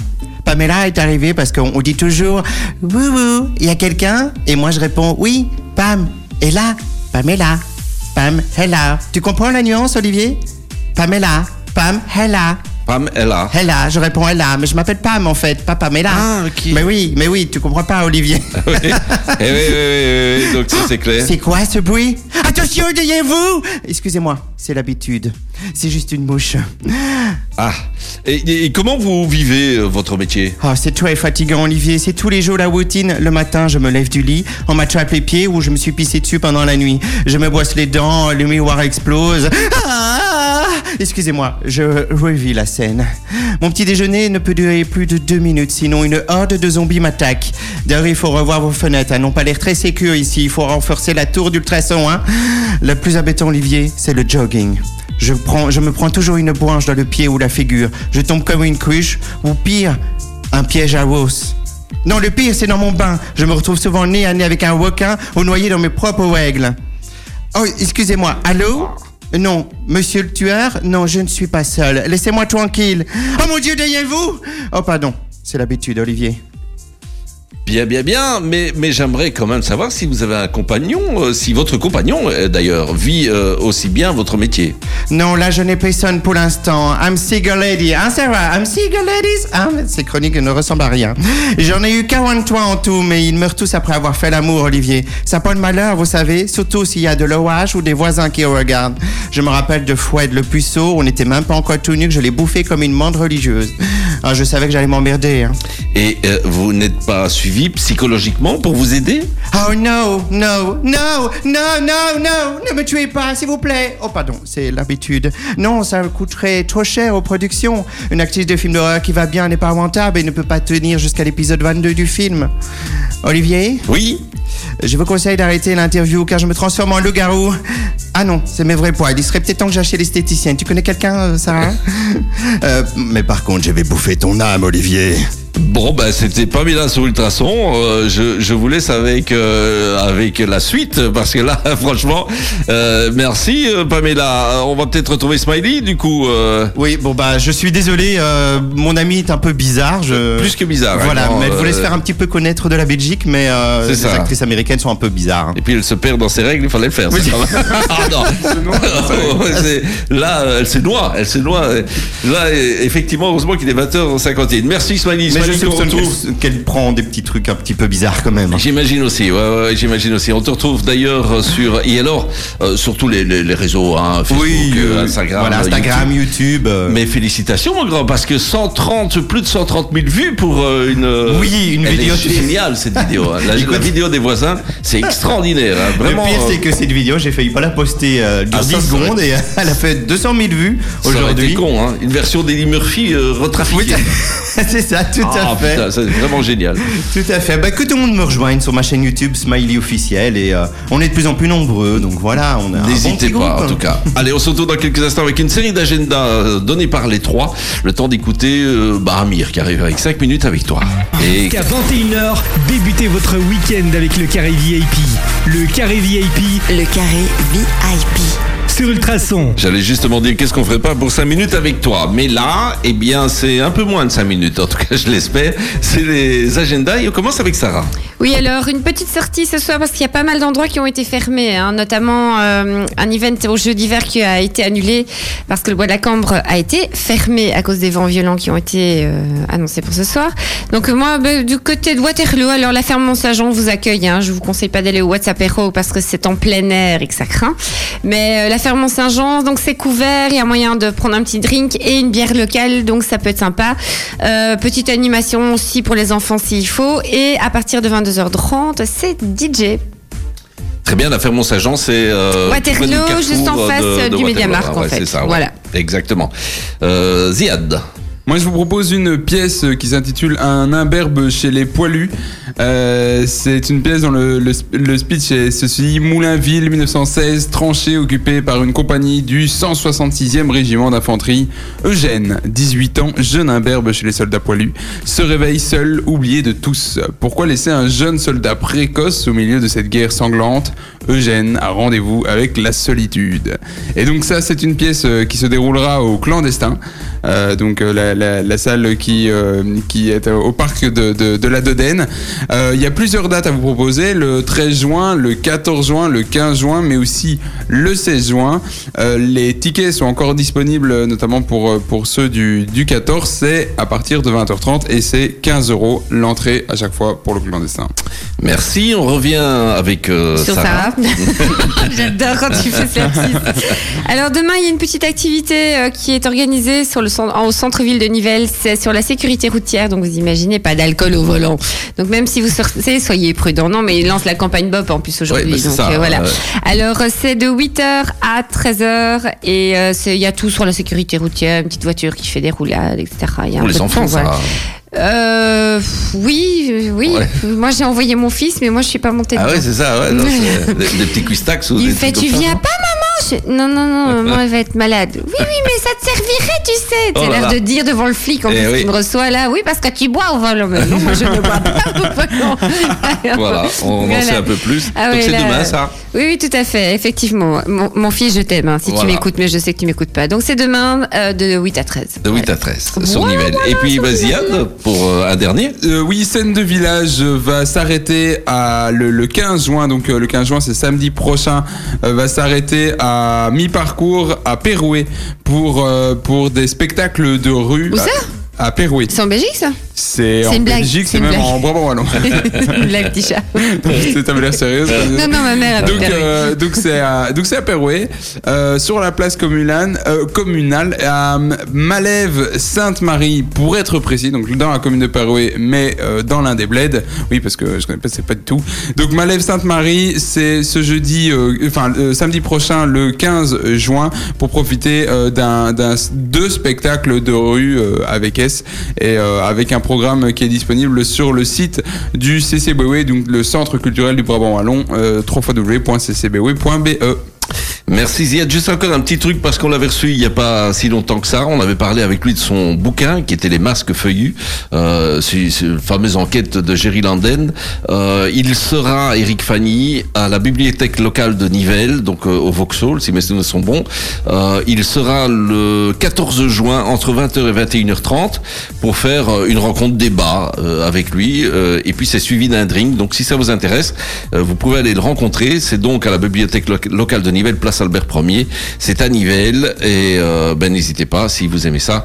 euh, ça peut plutôt être sympa et on salue Eric évidemment. Dis Olivier, on retrouve aussi Ultrason lundi à Pentecôte. j'ai oublié. Voilà, donc euh, Ultrason animera toute la foire agricole. Bien Ouais. vu. euh, et on fait un Sarah. gros clin d'œil à Smiley qui Et sera oui, là aussi. et oui, et il sera- de quelle heure à quelle heure, Smiley? Attends, attends, je reviens. Je serai là de 17h à 19h. Oh là là, on fait la fermeture. Bah oui, moi je, je clôture tout hein, en beauté. Hein. Ouais. J'apporterai l'apéro. Oui, donc voilà, la foire agricole, c'est à partir de 9h30, hein, c'est ce qu'ils avaient dit, 9h, 9h30. 9h, 9h. Euh, voilà, Jusque Ultrason. 17h. Ils vont avoir un temps de merde, hein, les pauvres. Et, et non, non, Ah oui, ça non, va. c'est de 15h à 17h que je suis là.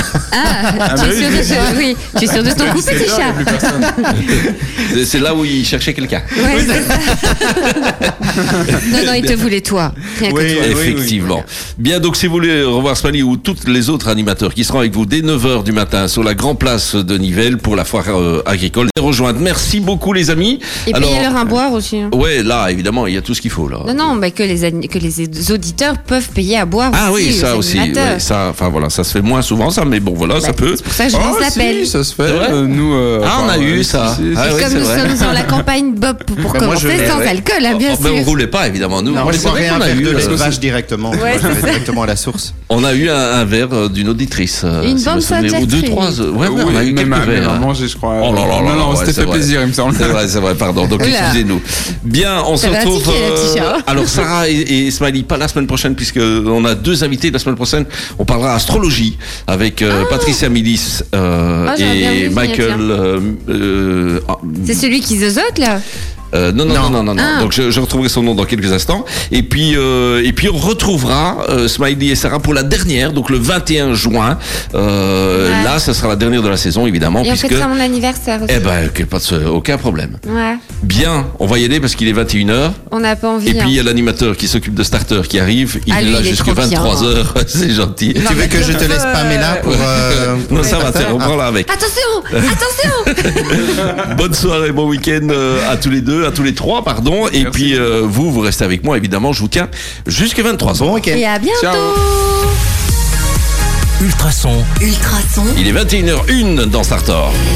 Let's dance.